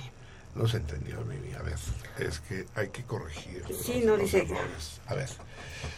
Ay, Ya, Dios ya, ya, es que ya me lo está moviendo ya. Sí, a ver, regrésese. Eh, dice, quizá orquídea se refiera a que clásicamente se parece a salvajemente grupera, patriota, tenebrosa de la Z. Ah, que por el mente, mente, por el adverbio, pues, sí. Ahora sí que vamos a prohibir los mentes y las mentes, pues sí. Vamos a, a- a construir aquí un 1984. Bueno, eh, Francisco Castilla dice, los DVDs son de policarbonato. Eso. César Berlanga dice, parafraseando al licenciado, al licenciado Peña Nieto, los mensajes del eh, arquitecto Almanza han sido malinterpretados. Almanza de seguro solo manda saludos y parabienes. Estoy, estoy absolutamente de acuerdo. No podría coincidir más contigo, querido César. Y bueno, ah, hay más. Eh, Melchor nos comparte el cartel de esta semana del Festín de Babet. Y nuevamente, compa Ana Laura y dice, igual te quiero, Marcelino, con- A pesar de que... a pesar de... ¿Qué, qué le- qué- qué le dije, ¿Qué le dije yo a la compañera Laura? Sí, algo le dije hace un rato. Sí, pues usted siempre anda diciendo... No, pero baje para ver qué dijo la compañera Laura para saber qué le... Híjole, mi... A ver, a ver, a ver, espérame. Ah, ¿Es muy complicado? no, no, no. No, a ver. mire, Bueno, a ver, sí. sin pausas. ¿Se la busco o no? No, no, no, no. Después la busca y me dice, porque no, Ok. eh, quiero Bueno. saber a pesar de qué me quiere la compañera Laura. Sí, ahorita que termine le Sí. busco. Francisco Castilla dice, por ahí me deben un pastel. Le debemos un pastel, tres, a Francisco Castilla. No es diabético, Francisco Castilla, o algo así, ¿no? O sea, hay que darle el pastel a huevo. Sí, no, pues sí. Y bueno, los que responden al torito es Francisco Castilla y compa Ana Laura. Muy bien. Eh, vamos con Face. Facebook. Arturo Yamani dice, yo fui quien escribió lo de Marcelino de Borbón. Ah, exacto, es precisamente él, sí. Y Marcelino Perelló sintió correcto insultarme al aire. En ningún momento fue mi intención insultarlo. Si revisa el mensaje verá que usted escuchó mal porque la señorita leyó mal. Lo que no es novedad atreviéndose a decir que mi ortografía y mi sintaxis estaban mal. Un niño con autismo podría leer a la perfección lo que escribí, leerlo todo de nuevo de adelante hacia atrás en lenguaje espejo. Espero no ser censurado porque a su parecer estoy agrediendo a una integrante del staff. Porque el señor Perelló puede insultar a quien se le antoje, pero nosotros no podemos tocar a ninguno de sus cercanos y menos a sus invitados priistas, porque es mucho pedir libertad de expresión a alguien que se considera de izquierda en un programa de radio que unos cuantos escuchan en la madrugada un solo día a la semana, que tiene como idea general la propagación de la cultura intelectual intelectual. Se te ve genial mentándola. ¿Dónde quedó el diálogo? La inteligencia para contestar. Ya. Bueno, ya contesté, eh, contesté de, de antemano, ¿no? Ya te pedí excusas, Yamani. Efectivamente, mi reacción fue desmesurada. Pero por supuesto que nos puedes insultar. Me puedes insultar a mí, puedes insultar a, como acabas de hacer al laberinto. Pues lo único que te arriesgas es que, sí, al 3, eh, pero lo único, lo único que te arriesgas y que no nos vas a poder negar es el derecho de responder a tus insultos de la manera que consideremos convenientes. ¿Sabes? Yo de niño decía aquello de soy espejo y me reflejo, soy pelota y me reboto, Yo soy también. jabón y me resbalo. Yo también, yo también. Sí, no, no, por supuesto que la ley. Lo único que está absolutamente vetado, Yamani, y es mejor que lo entiendas y que lo entiendan todos los salmones, todos lo saben, por lo visto tú no. Digamos que tu, tu nivel de comprensión es un poco menor al de la media del cardumen. Lo único que no está permitido es insultar a los invitados. Ah, eso sí, no. A mí dime hasta Borbón si quieres. Y te voy a contestar como te contesté, sin querer, porque no me dijiste Borbón. Pero dímelo y, y si, si, si eres un poco masoquista. A nosotros, a cualquier equipo los puedes insultar. Y, y no soy de izquierda, cabrón. No soy de izquierda. La izquierda para mí es, no es más que el contrapeso de la derecha. De izquierda López Obrador, de izquierda eh, Javier Sicilia. Sí, no, no, no. Yo soy revolucionario, mijo. Yo quiero acabar con, con, con, con este sistema, con la dictadura de los propietarios. Quiero acabar con un mundo en donde hay quienes viven del trabajo de los demás. ¿Entiendes la diferencia? Te lo repetiré porque ya vi que no, no es fácil para ti, pero si haces un esfuerzo extra, eh, acabarás dándote cuenta por dónde van los chingadazos, Yamani. Reitero mis disculpas. Abel López. Buenas noches, mi nombre es Abel y estamos escuchando su programa junto a Chamlati y Arturo. Soy nuevo en esto y me gusta su programa. Saludos a todo el equipo desde Chiapas. Un abrazo. Que, eh, eh, ¿Quién fue Yamani? El que se que no Chapas, sino Chiapas. Se llama así, Chiapas, así es. Desde Dicho. Chiapas. Sí. Es como aquellos que pronuncian como... eh, no, ya no me acuerdo. Sí. Se- Es, es- es que si los nombres indígenas luego no son fáciles, y ve a saber cómo, cómo se pronunciaba en maya Chiapas o Chapas, o, porque todo ha pasado por el filtro de la grafía hispánica, ¿no? Se han dado cuenta que, por ejemplo, Cuernavaca, es decir, se llamaba Cuauhnáhuac o algo así. ¿De dónde chingada madre? Es que hay que ser cachupín, me cae para escuchar Cuauhnáhuac y decir, dice que Cuernavaca. Puta. Cuernavaca, sí.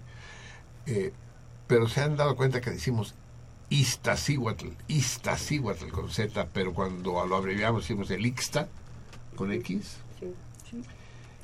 Eh, La abreviatura de Iztaccíhuatl es Ixta, es complicado. Chiapaneco. Eh, José Antonio Martínez Lemus, buenas noches, Salmones, Marcelino. Ahora que mencionas que es en gobiernos priistas que la legislación no castiga a los presos que se evaden, me viene a la memoria que es gracias al énfasis que hicieron gobiernos priistas en la educación pública que yo pude cursar desde kinder hasta carrera universitaria, pues provengo de una familia humilde.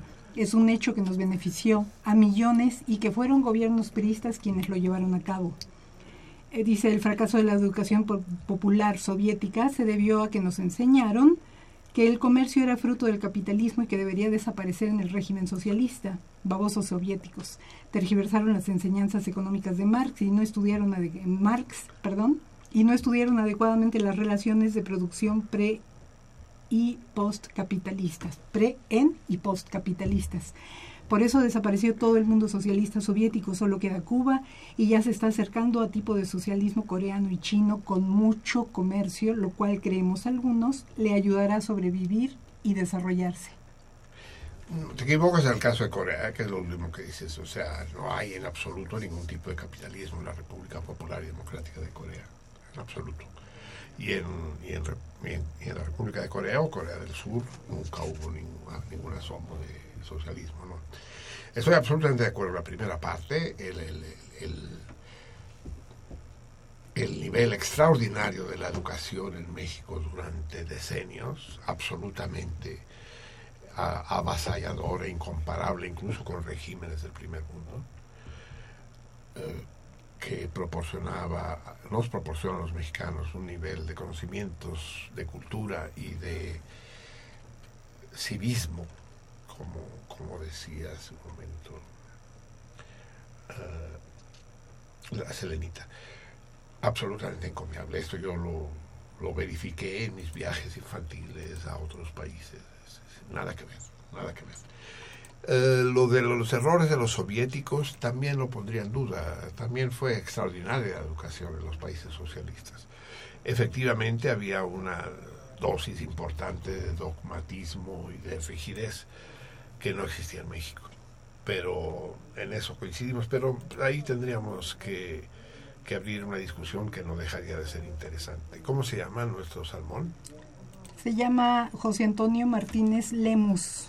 Muy bien, José Antonio. Inter- eh, de acuerdo en la primera parte de tu mensaje y, y- e interesante y discutible la segunda. sí.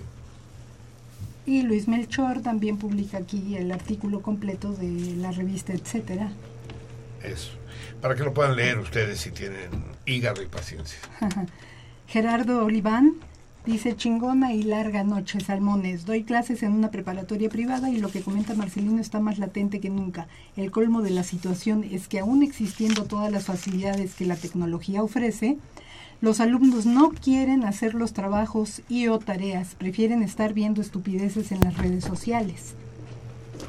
Contesta el torito y manda saludos a todo el equipo de sentido contrario y abrazos. Así es, así es. Es decir, eh, no, no, no, es- no se ha entendido eh, esto, que, esto que es un instrumento. Es decir, es como un cuchillo. Un cuchillo puede servir para preparar platillos exquisitos como el festín de Babet o puede servir para apuñalar a tus semejantes en una estación de metro, ¿no? Así es. Eh, lo mismo pasa con el pinche iPhone, exactamente. Vamos a escuchar a la gran Miriam Makiba, cuya historia no voy a ¿Se repetir. oye los que contestan el torito hasta ahorita? Ah, Eh, perdón, ¿sí? perdón, te interrumpí. Sí. Sí.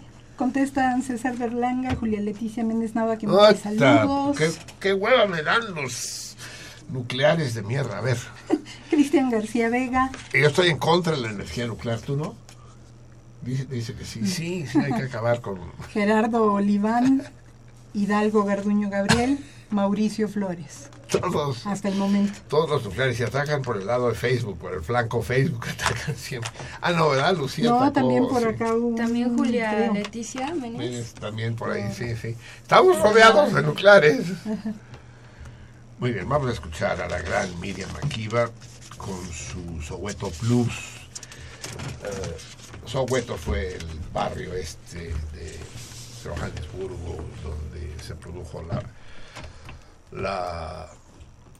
el levantamiento de los negros en contra de apartheid y se que fue respondido con una masacre y una represión terrible que duró meses incluso años y Miriam Makiba de origen de origen africano sin duda pero ciudadana estadounidense Miriam Makiba es aquella mujer celebérrima la conocen ustedes del Pata Pata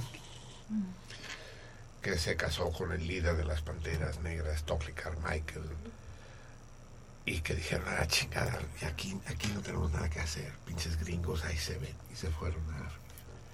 Y vivieron y murieron en África. Escuchemos con la gran Miriam, desaparecida ya hace algunos años, su homenaje a los alzados de Soweto.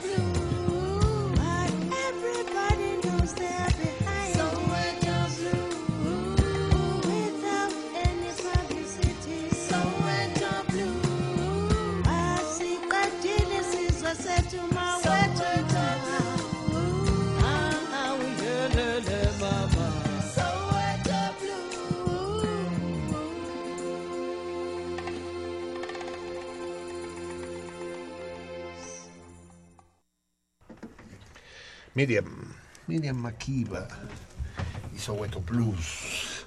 Otra victoria pírrica. Puta, si se- de derrota en derrota hasta la victoria final. Si seguimos teniendo victorias como esa, no va a quedar nada de nosotros. Luchando contra la apartheid y contra la segregación. Y, y ya, nos chingamos a los pinches boers y a los, y a los holandeses y a los güeros y los negros tomaron el poder y están peor que cuando gobernaban los blancos, cabrón. ¿Qué se ganó? ¿Qué se ganó en Sudáfrica? Absolutamente nada. La misma miseria. Soweto sigue siendo una, un- una especie de ciudad Nezahualcóyotl, ciudad Soweto-Yotl de, de, de, Johannesburgo. No se ganó nada. La miseria sigue ahí. Es que la solución no va por ahí. No está. No, que, que, que viva Nelson, Nelson Mandela. Es un hijo de la chingada, Nelson Mandela. También hay negros hijos de la chingada. Entendámoslo. No por estar contra Trump vamos a decir, no, que los negros son de poca mano y los mexicanos somos puta. La chingonería sobre la tierra. Pues no todos, cabrón. Ni siquiera la mayoría. Ay, señor, qué hermoso era cuando Miriam cantaba y denunciaba y se luchaba por una causa justa que lo peor que le pudo pasar es vencer y pudrirse. La victoria de Vietnam, cuando ganamos en Vietnam, me acuerdo con lágrimas en los ojos. Cuando ganó Mitterrand, cuando ganó el presidente, el candidato socialista a la presidencia de Francia, cómo compramos champán y reímos y gozamos, abrazamos, bailamos. Una mierda. Mitterrand fue el primer presidente francés que empezó a deportar refugiados de la ETA a la policía española. Sigamos ganando, amigos míos, sigamos ganando. Mientras no nos pongamos las pilas y la victoria sea otra, mientras la victoria no sea una victoria real, estaremos jodidos. Son la una de la mañana con 50 minutos. Pide la palabra la niña laberinto. A ver, niña Gracias laberinto, ¿qué niña. quiere decir? Eh, Gabriel Merced García Tlacomulco. Uy, uy, el Gabriel, el Gabriel. Yo no sé, no sé cómo reaccionar ante Gabriel. Gabriel lo veo poco, porque se aparece poco, el cabrón, pero es un tipo absolutamente encantador. Y, y es el único hombre que me regala flores. De hecho, me conflictúas, pinche Gabriel, porque cada vez que te veo me tengo que poner el problema de, de si, de, de si me estoy volviendo puto o no. Porque eres realmente un personaje encantador. Pues él dice, reciba un abrazo para toda la banda, inolvidable e inquietante película La Mujer de Día, y mucho más inolvidable tu presentación, querido Marcelí. Habla sobre los deseos reprimidos, Marce. Ay, cabrón.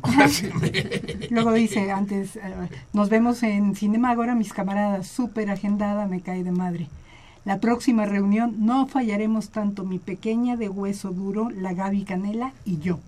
Besos de varones al Marcelí y al Melchor, besos a las preciosas musas, Amazona, Laberíntica y la Dulce Vica.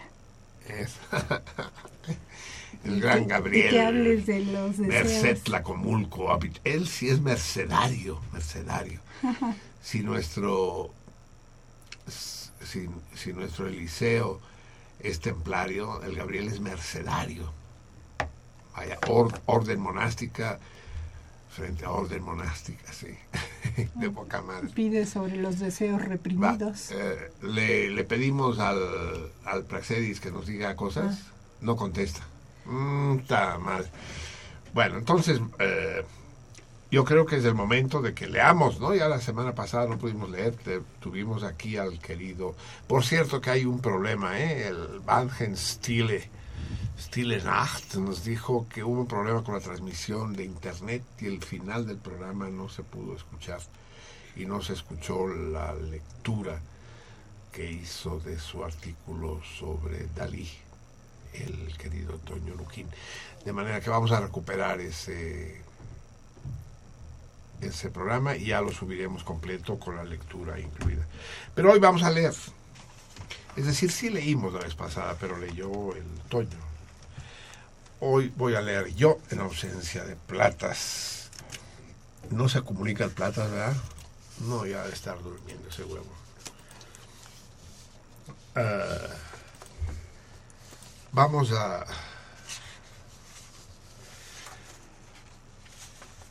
Qué textos más hermosos los de, los de Antonio Luquín. Realmente notable.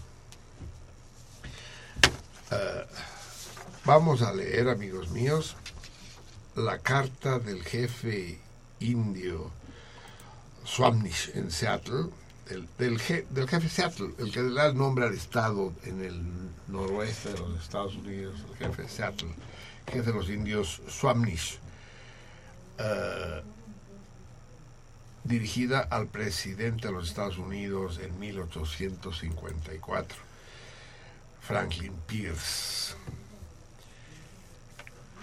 Eh, en ese año el, el gobierno de Estados Unidos ofreció a los indios de esa región de Estados Unidos con, con poca migración blanca, la mayoría de los 49ers, de los gambusinos, así me lleva la chingada pinche Prax, ahora te esperas tantito cabrón.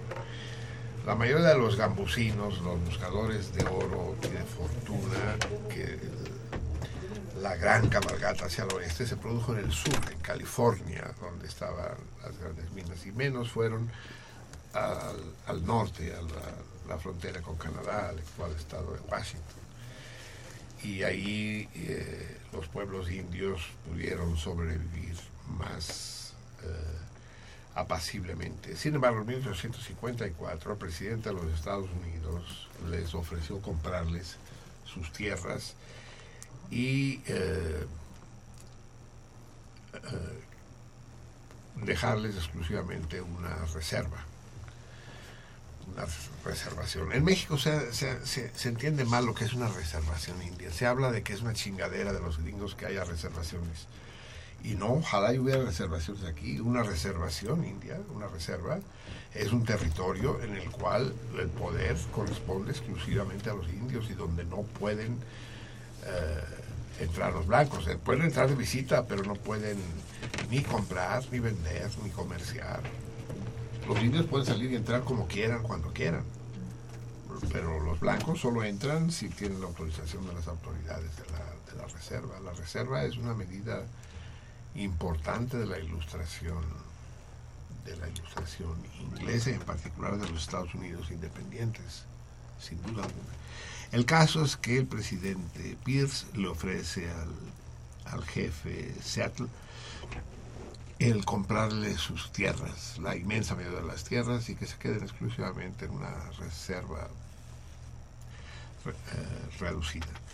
Y les voy a leer la carta con la que contesta el gran jefe Seattle a Franklin Pierce. Pero eso será después de que escuchemos al, al gran Prax, al que al que rompimos de su dulce idilio con Morfeo, sin duda.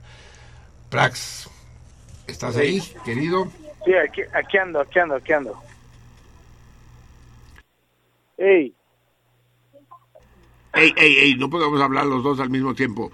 Hola, Son no, todos sé. tuyos los salmones. Eh, explícales, o sea, no les qué expliques. va la- eh, eh, convéncelos de que tienen que ir este viernes a la Cinemágora. Ya sé.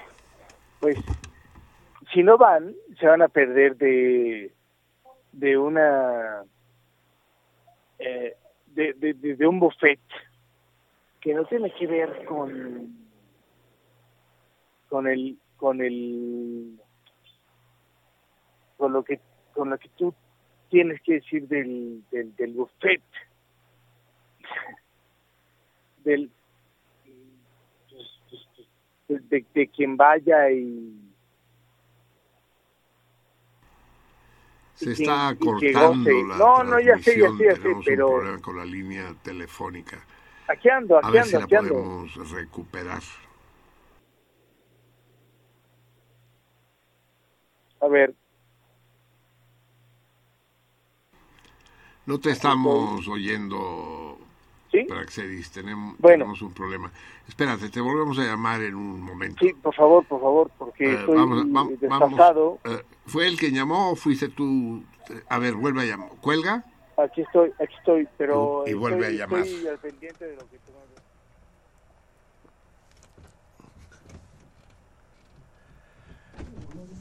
Eh, mientras tanto, mientras hacemos la operación para recuperar a Praxedis, vamos, vamos a escuchar tantita música o sí, para no...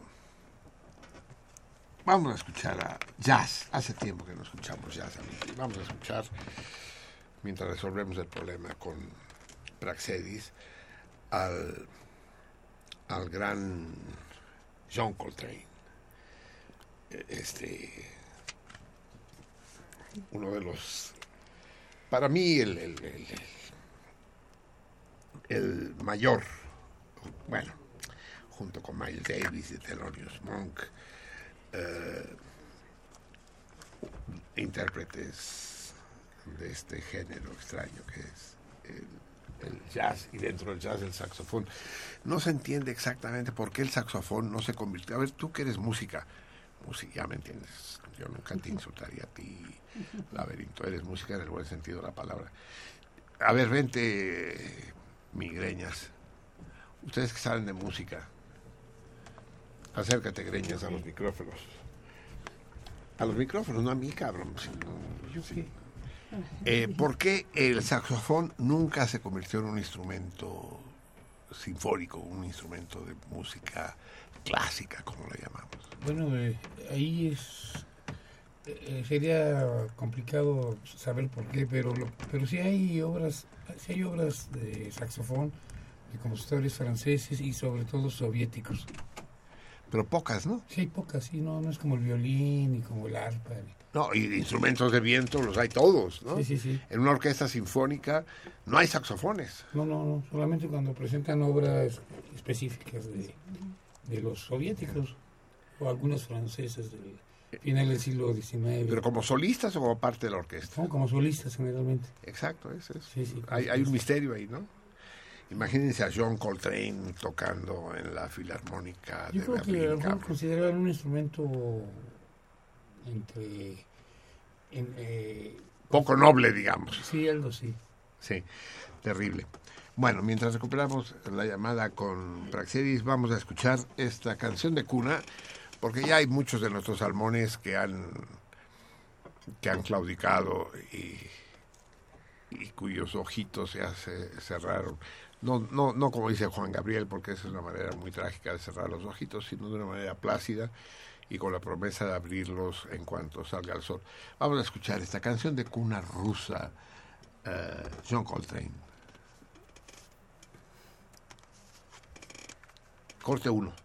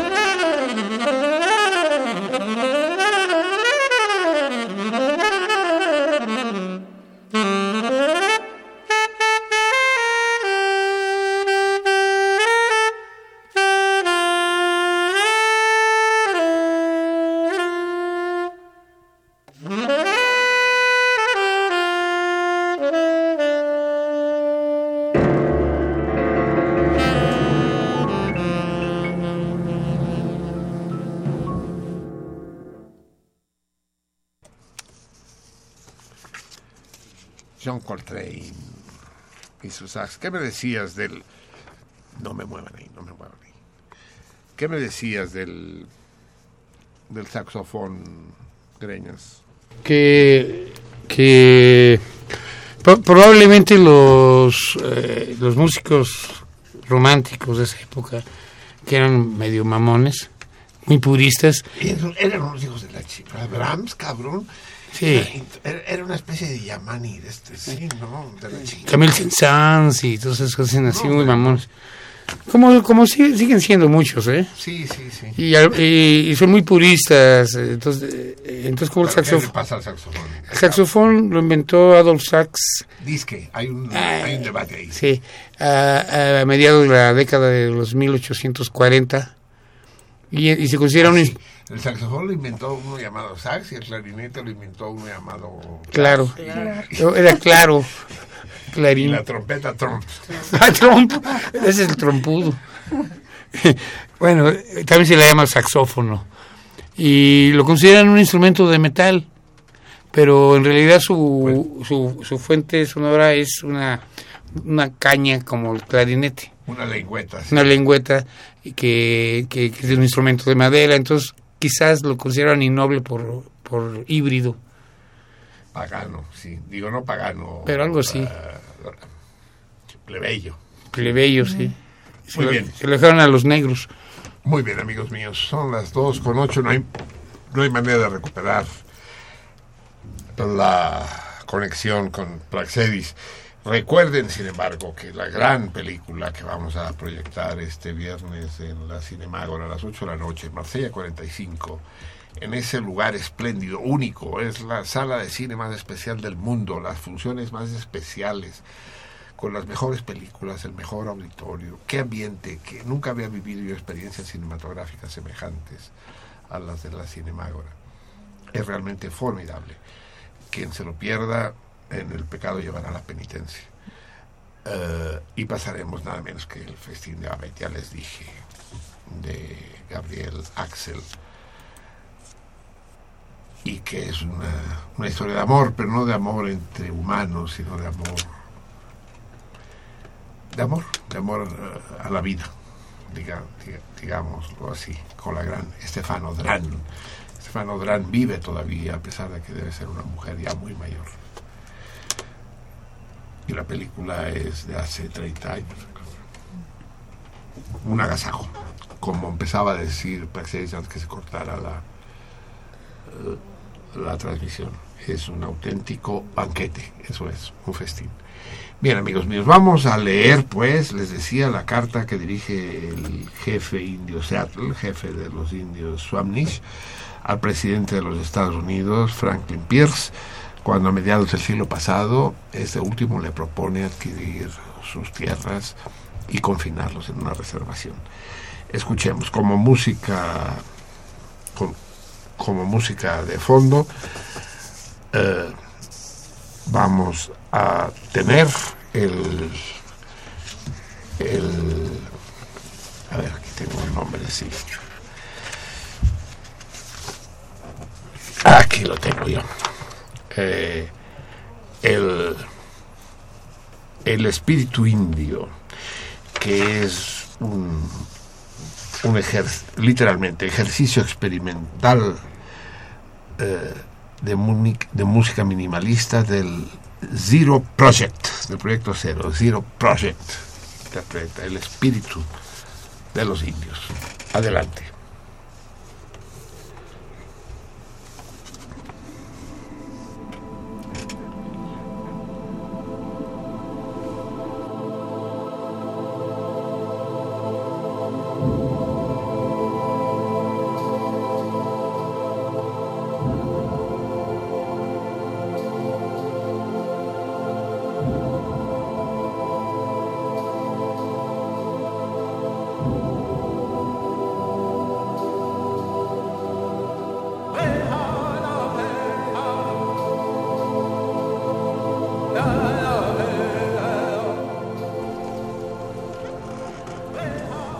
Jefe de Washington envió palabra de que desea comprar nuestra tierra. El gran jefe nos envía también palabras de amistad y buena voluntad. Apreciamos mucho esta delicadeza porque sabemos la poca falta que le hace nuestra amistad. Vamos a considerar su oferta, pues sabemos que, de no hacerlo, el hombre blanco vendrá con sus armas de fuego y tomará nuestras tierras. El gran jefe de Washington puede confiar en las palabras del gran jefe Seattle. Puede confiar en su palabra con la misma certeza que confía en el retorno de las estaciones. Mis palabras son inmutables como las estrellas del firmamento. ¿Cómo se puede comprar o vender el cielo o el calor de la tierra? Esta idea nos parece extravagante. Si no somos dueños de la frescura del aire ni del brillo del agua, ¿cómo podrán ustedes comprarlos? Cada pedazo de esta tierra es sagrado para mi pueblo.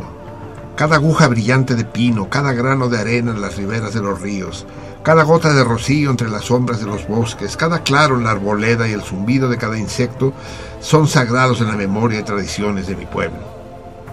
La savia que recorre el cuerpo de los árboles lleva consigo los recuerdos del hombre piel roja. Los muertos del hombre blanco olvidan la tierra donde nacieron cuando emprenden su paseo por entre las estrellas. En cambio, nuestros muertos nunca pueden olvidar esta bondadosa tierra, pues ella es la madre del hombre piel roja. Somos parte de la tierra y ella es parte de nosotros. Las flores perfumadas son nuestras hermanas. El venado, el caballo, la gran águila, todos son nuestros hermanos. Las escarpadas montañas, los húmedos prados, el calor de la piel del potro y el hombre. Todos pertenecemos a la misma familia.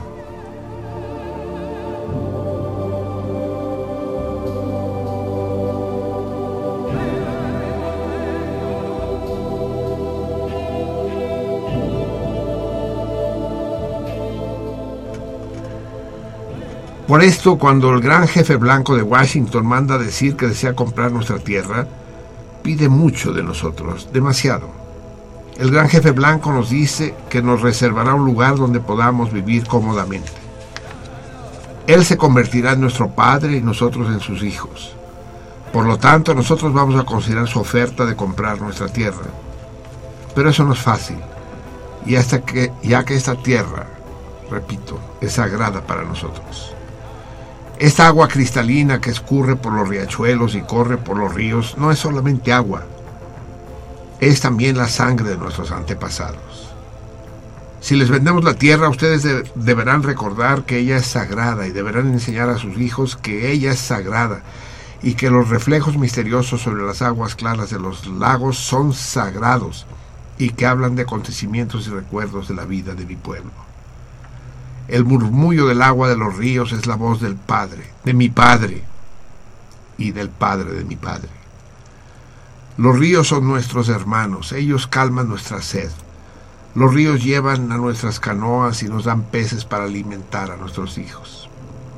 Si les vendemos nuestras tierras, ustedes deberán recordar y enseñar a sus hijos que los ríos son nuestros hermanos y también los suyos, y por tanto deberán tratar a los ríos con la misma dulzura con la que se trata a un hermano.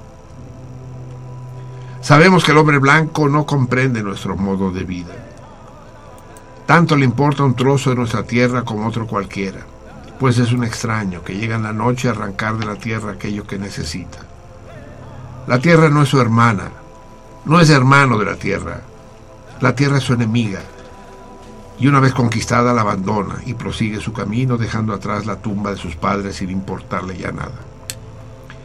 Roba la tierra aquello que pertenece a sus hijos sin importarle ya nada. Tanto la tumba de sus padres como los derechos de sus hijos se olvidan. Trata a su madre, la tierra, y a su hermano, el cielo, como cosas que se pueden vender, comprar, saquear, como si fuesen corderos o collares que intercambian por otros objetos. Su hambre insaciable devorará todo lo que hay en la tierra y detrás suyo. Y ahí, en su huella, tan solo quedará un desierto.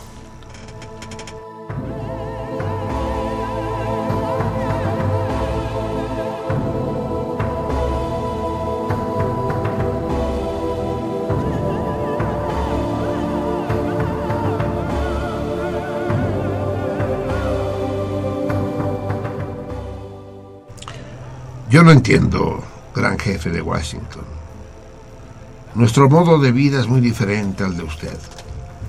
La sola vista de sus ciudades apena los ojos del piel roja. Tal vez sea porque el hombre piel roja es un salvaje y no comprende nada. No existe un lugar tranquilo en las ciudades del hombre blanco, ni hay sitio donde escuchar cómo se abren las flores de los árboles en primavera o el movimiento de las alas de un insecto. Pero quizás también esto se deba a que soy un salvaje que no comprende bien las cosas. El ruido de las ciudades parece insultar mis oídos. Y me pregunto, ¿qué tipo de vida tiene el hombre si no puede escuchar el canto solitario del chotacabras, ni las discusiones nocturnas de las ranas al borde de un lago? Soy un piel roja, jefe de Washington, y no entiendo nada. Nosotros preferimos el suave susurro del viento sobre la superficie del lago, así como el olor de ese mismo viento purificado por la lluvia del mediodía o perfumado por la fragancia de los pinos.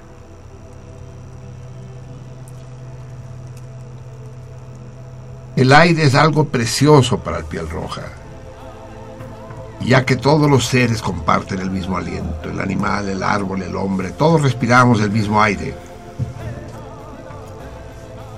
Ese aire que yo expelo lo inhala el otro. El hombre blanco no siente el aire que respira. Como un moribundo que agoniza durante muchos días es insensible al hedor. Si les vendemos nuestras tierras, deben recordar que el aire es precioso para nosotros, que el aire comparte su espíritu con la vida que sostiene. El viento que dio a nuestros antepasados el primer soplo de vida, también recibió de ellos su último suspiro. Si les vendemos nuestras tierras, ustedes deberán conservarlas sagradas, como un lugar en donde hasta el hombre blanco pueda saborear el viento perfumado por las flores de las praderas.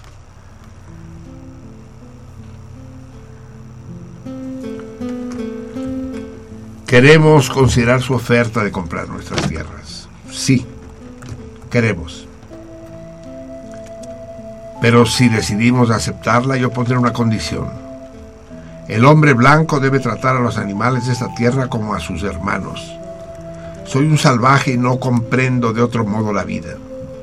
He visto miles de búfalos pudriéndose en las praderas, abandonados ahí por sus hombres blancos, que les disparó desde el caballo de hierro, sin ni tan solo detenerlo. Yo soy un salvaje y no comprendo cómo el humeante caballo de hierro pueda importar más que el búfalo al que nosotros solo matamos para poder vivir. ¿Qué sería del hombre sin los animales? Si todos los animales fuesen exterminados, el hombre también perecería de una gran soledad de espíritu, pues lo que ocurre a los animales pronto habrá de ocurrirle también al hombre. Todas las cosas están engarzadas entre sí. Deberán enseñarle a sus hijos que el suelo que pisan son las cenizas de nuestros antepasados. Digan a sus pequeños que la tierra está enriquecida con las vidas de nuestro pueblo, a fin de que sepan respetarla. Es necesario que enseñen a sus hijos lo que nuestros hijos ya saben, que la tierra es nuestra madre. Todo lo que ocurre a la tierra le ocurrirá también a los hijos de la tierra. Cuando los hombres escupen en el suelo, se están escupiendo a sí mismos. Esto es lo que sabemos. La tierra no pertenece al hombre, es el hombre el que pertenece a la tierra. Esto es lo que sabemos. Todas las cosas están ligadas como la sangre que une a una familia. El sufrimiento de la tierra se convertirá en sufrimiento para los hijos de la tierra. El hombre no ha tejido la red que es la vida, solo es un hilo más de la trama. Lo que hace con la trama se lo está haciendo a sí mismo.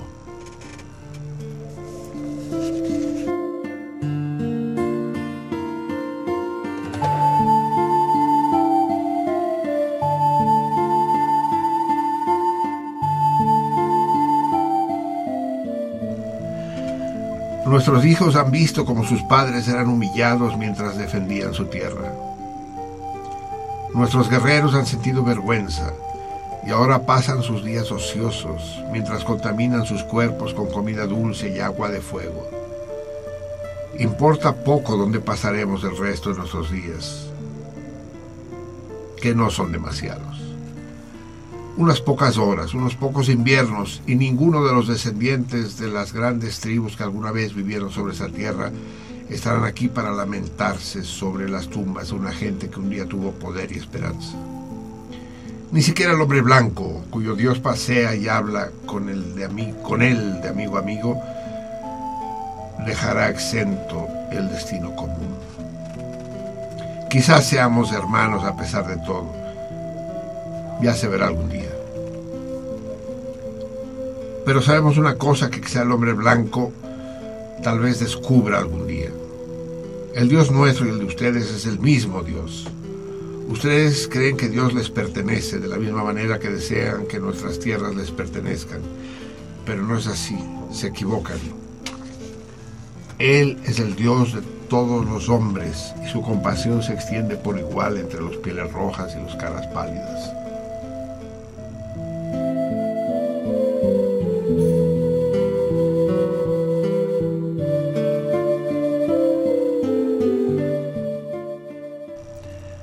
Esta tierra es preciosa y despreciarla es despreciar a su creador y a provocar su ira.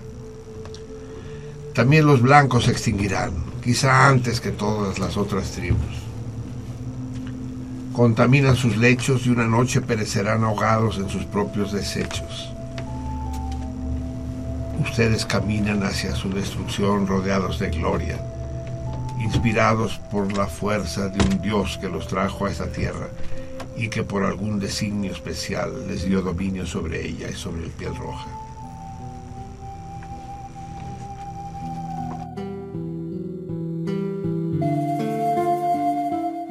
Es un misterio para nosotros, pues no entendemos por qué se exterminan los búfalos, se doman los caballos salvajes, se impregnan los rincones secretos de los, donces, de los densos bosques con el olor de tantos hombres y se obstruye la visión del paisaje de las verdes colinas con un enjambre de alambres de hablar.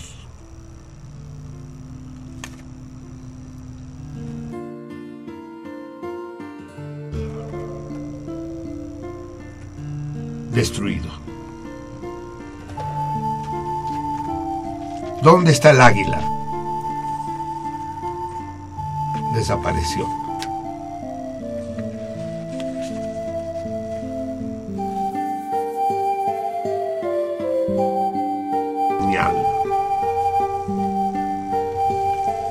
Se inicia la supervivencia.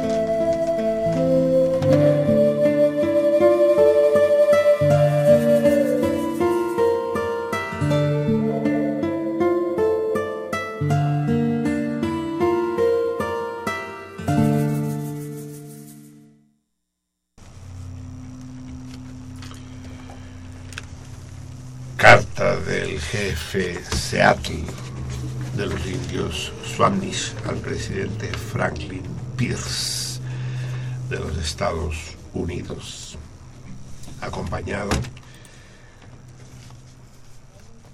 de la suite El espíritu del alma india de Zero Project, el proyecto Cero. Bien, amigos salmones, son las 2 de la mañana con 25 minutos. ¿Hay alguien ahí? Toc, toc, toc. Somebody there? Toc, toc, toc. Seguro que hay, seguro que hay, perdidos por ahí. Andan nuestras ondas gercianas metiéndose por las rendijas, entrando por las ventanas entreabiertas, colándose por los patios, eh, esquivando las enredaderas y encontrando al salmón fiel, resistente que está escuchándonos.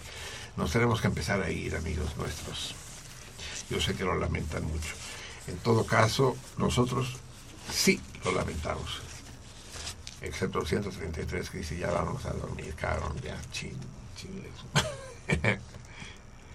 Vamos a ver, tenemos algunas llamadas más, pese a todo. Bravo, existe vida en el mundo, cabrón. No somos los únicos habitantes sobre el planeta.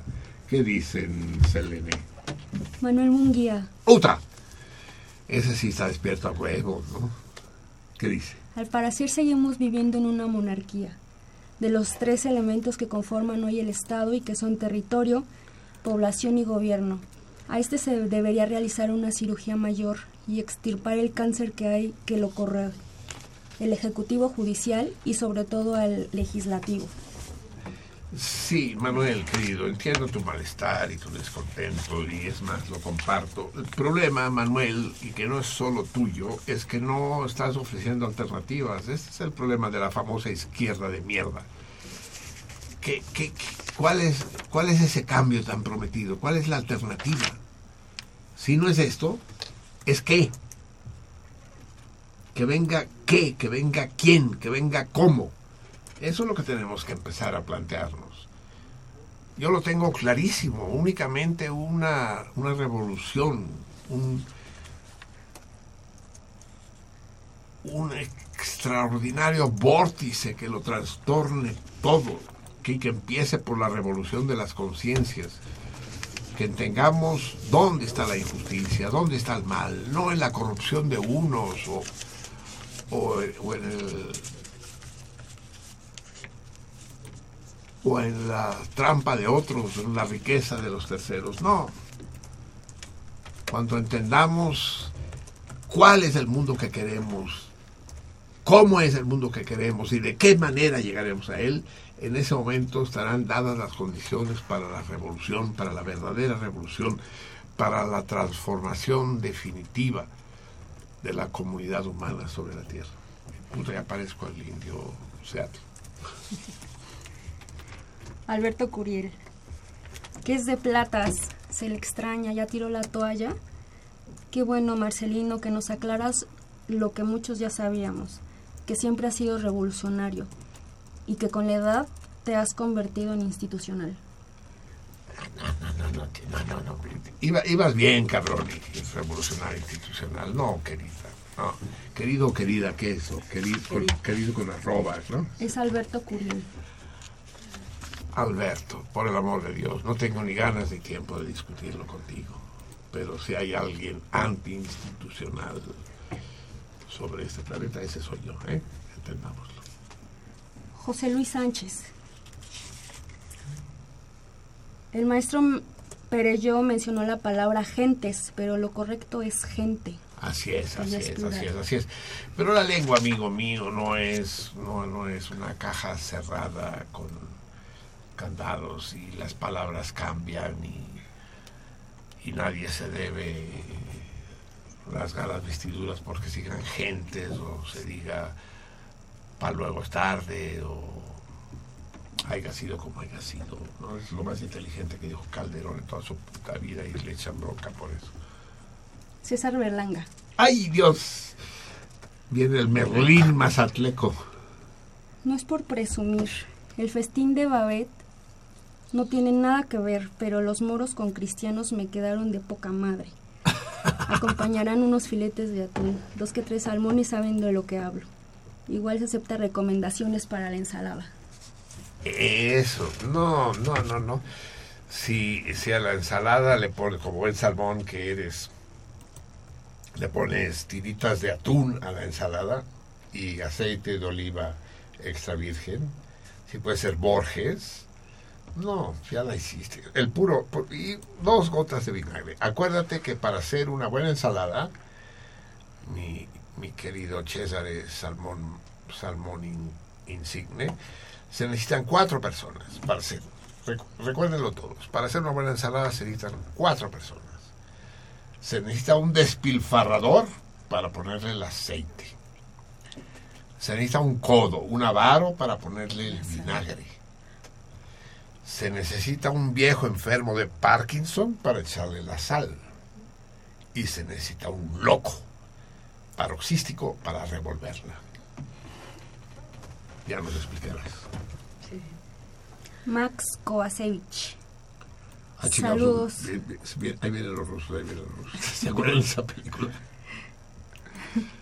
Sí. Saludo a todo el equipo. A pesar de todos los obstáculos, están al pie del cañón. Y contesta el torito. ¿Cuáles obstáculos tú? No, vamos en terreno llano, sí. Y, y- sí, el cañón que ruge, sí. Y, y tenemos el, el, el bridón a punto también. sí. Vaya, un abrazo. Tenemos, ¿Qué tenemos en, ¿En Twitter? Twitter. Bueno, pues nos escribe nuevamente César Berlanga Ataca por todos los frentes el César Así Berlanga. es. Parece Wellington en Waterloo, cabrón. Y, y dice, Marcelino, los insultos de Yamani al equipo son totalmente injustificados. Voy a tener que salir al quite. Yamani, Chamatli y todos sus testaferreos, putos a la verga. Ya ves, ya viste, Yamani, ¿qué- ¿quién te manda, cabrón? ¿Qué necesidad? No, te lo ganaste, cabrón. Ok, y te dice Marcelino, hubo un tiempo en que la isla de Parácuaro, en el lago de, de, de, Patcu- de Pátzcuaro, fue territorio netamente indio. Eh, ¿Parácuaro en Pátzcuaro? No. No, hacer Pátzcuaro. no, no, no. Así La es. isla de Parácuaro habrá que averiguar dónde está, pero no está en el lago de Pátzcuaro. Que No, pero yo sepa, en el lago de Pátzcuaro solo está Jalisco, ¿no? ¿O hay otras islas sobre el lago de Pátzcuaro? Sí, hay otras islas. ¿Hay más? Sí. Bueno, bueno, entonces eso ha de ser. Lo averiguaremos y lo... Bueno, si tú lo dices, así ha de ser. Parácuaro. Parácuaro, ajá. Y dice, bueno, O sea, una especie de reserva, eso es lo que nos está diciendo. ¿Cómo se llama el salmón? es César Berlanga. Ah, el propio César, Así sí. es.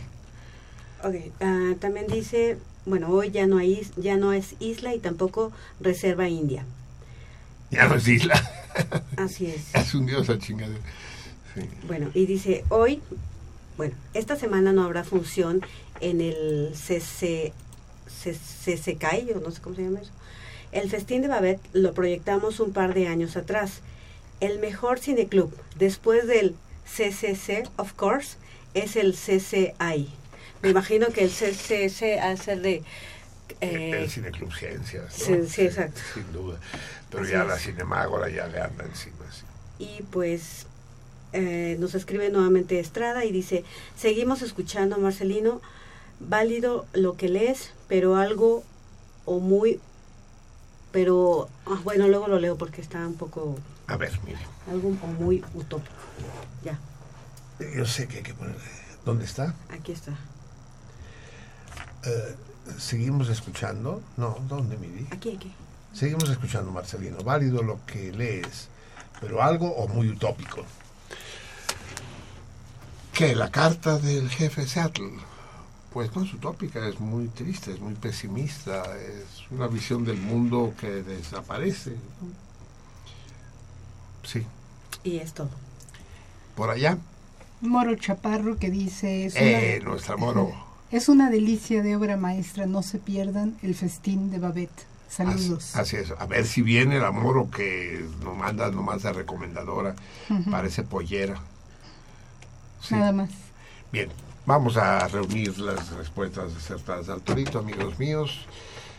Eh, la respuesta es Viridiana, esta coproducción hispano-mexicana, obra de Luis Buñuel, protagonizada por Silvia Pinal y Fernando Rey, y que ganó la Palma de Oro en el Festival de Cannes.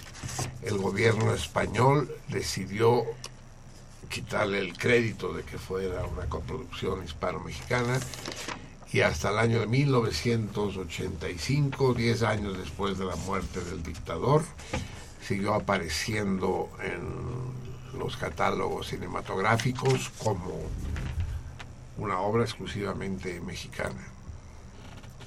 Si dejaran de andar papaloteando todos alrededor del programa ser- sería mejor.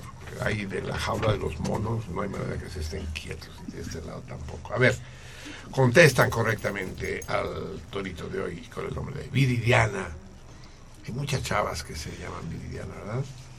La querida hermana del Pi es Viridiana. Eh, César Berlanga, muy bien. Gerardo Oliván. Hidalgo Garduño Gabriel. ¿Por qué pondrás?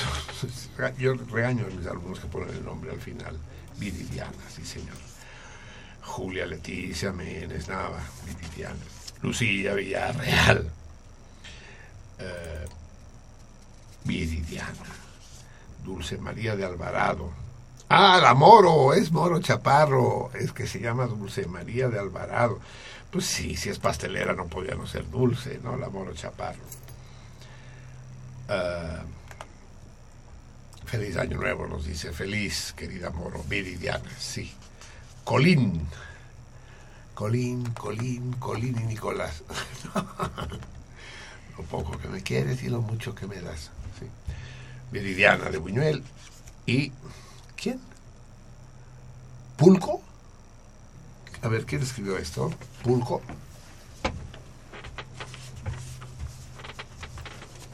Sí, es pulpo. Pulco. Pulco.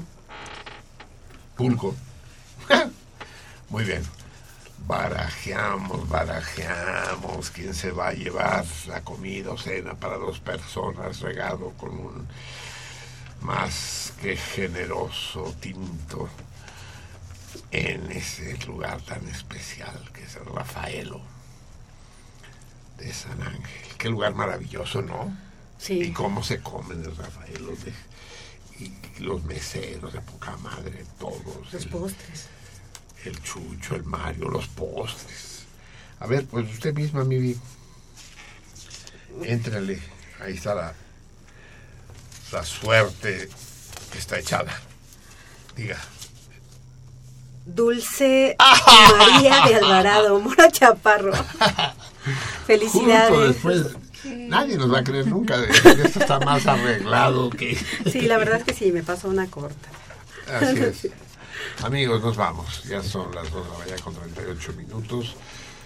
Eh, nuestros operadores y productores están pidiendo paz.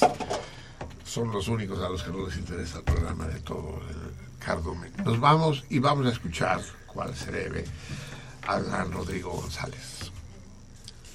El aniversario de cuyo fallecimiento conmemoramos hace unos días.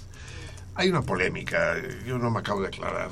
Sé de conocedores que me dicen que él sí quería ser llamado Rock Drigo. Y otros, igualmente conocedores, me dicen que lo detestaba, que él era Rodrigo González. No lo sé. Pero en todo caso, de- dedicado a, nu- a- a nuestras orquídeas y otras gentes cultas, eh, a, la- a las que les llaman bilingües porque hablan por los dos codos, eh, y, que, y a las que el, el silencio no les vendría mal, vamos a escuchar en recuerdo de aquel gran músico que no ha encontrado relevo en México, los intelectuales. Buenas noches, salmones. Un abrazo estrecho a todos ustedes y a cada uno en particular. Nos vemos en una semana.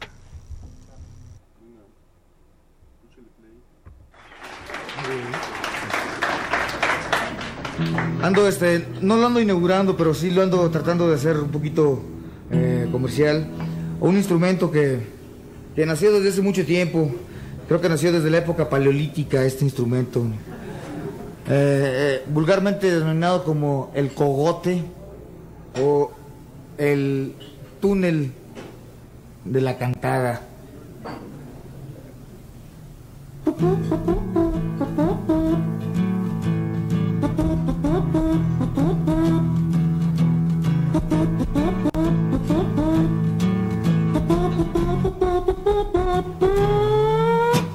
En un lejano lugar retacado de nopales había unos tipos extraños llamados intelectuales. Se la pasaban leyendo para ser sabios y doctos, pues no querían seguir siendo vulgares tipos autóctonos. Los veías en los cafés llenos de libros profundos y en eventos culturales. Olía conceptos rotundos, constantemente escribían poemas y cuentos cortos y aunque no los comprendían, se quedaban como absortos. Si veías tal escritura, te sentías medio atontado, porque con tal estructura te ibas bien apantallado. No sabías si eran marcianos, mexicanos europeos, ángeles, diablos o enanos, cardíacos o prometeos.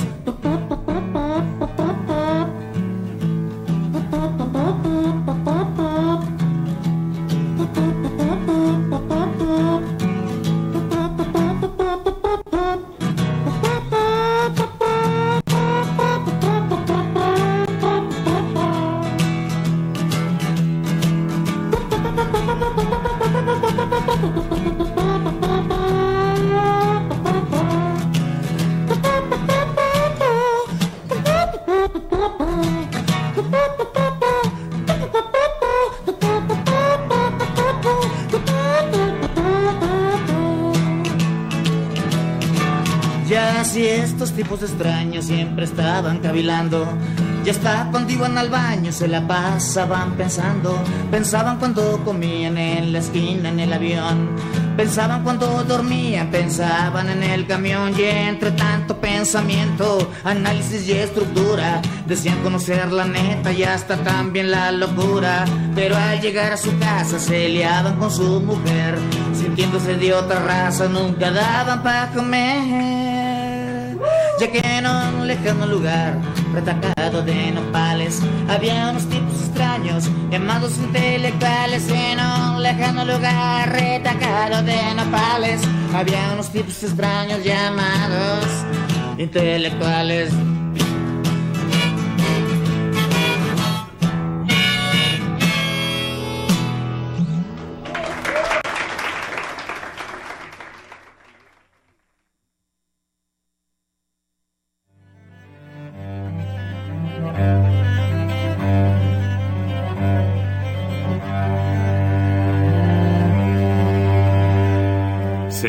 Sentido contrario.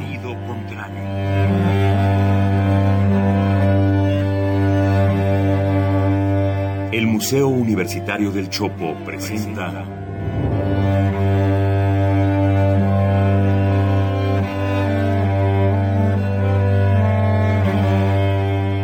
Sentido contrario.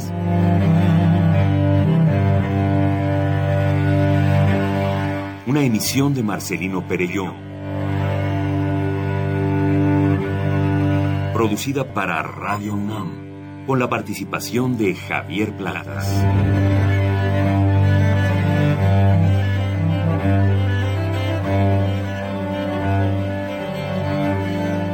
A veces es la manera de llegar más rápido.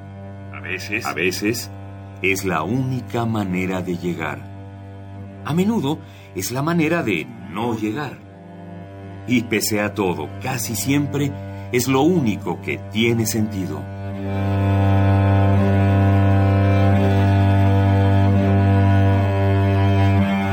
Sentido contrario. Sentido contrario.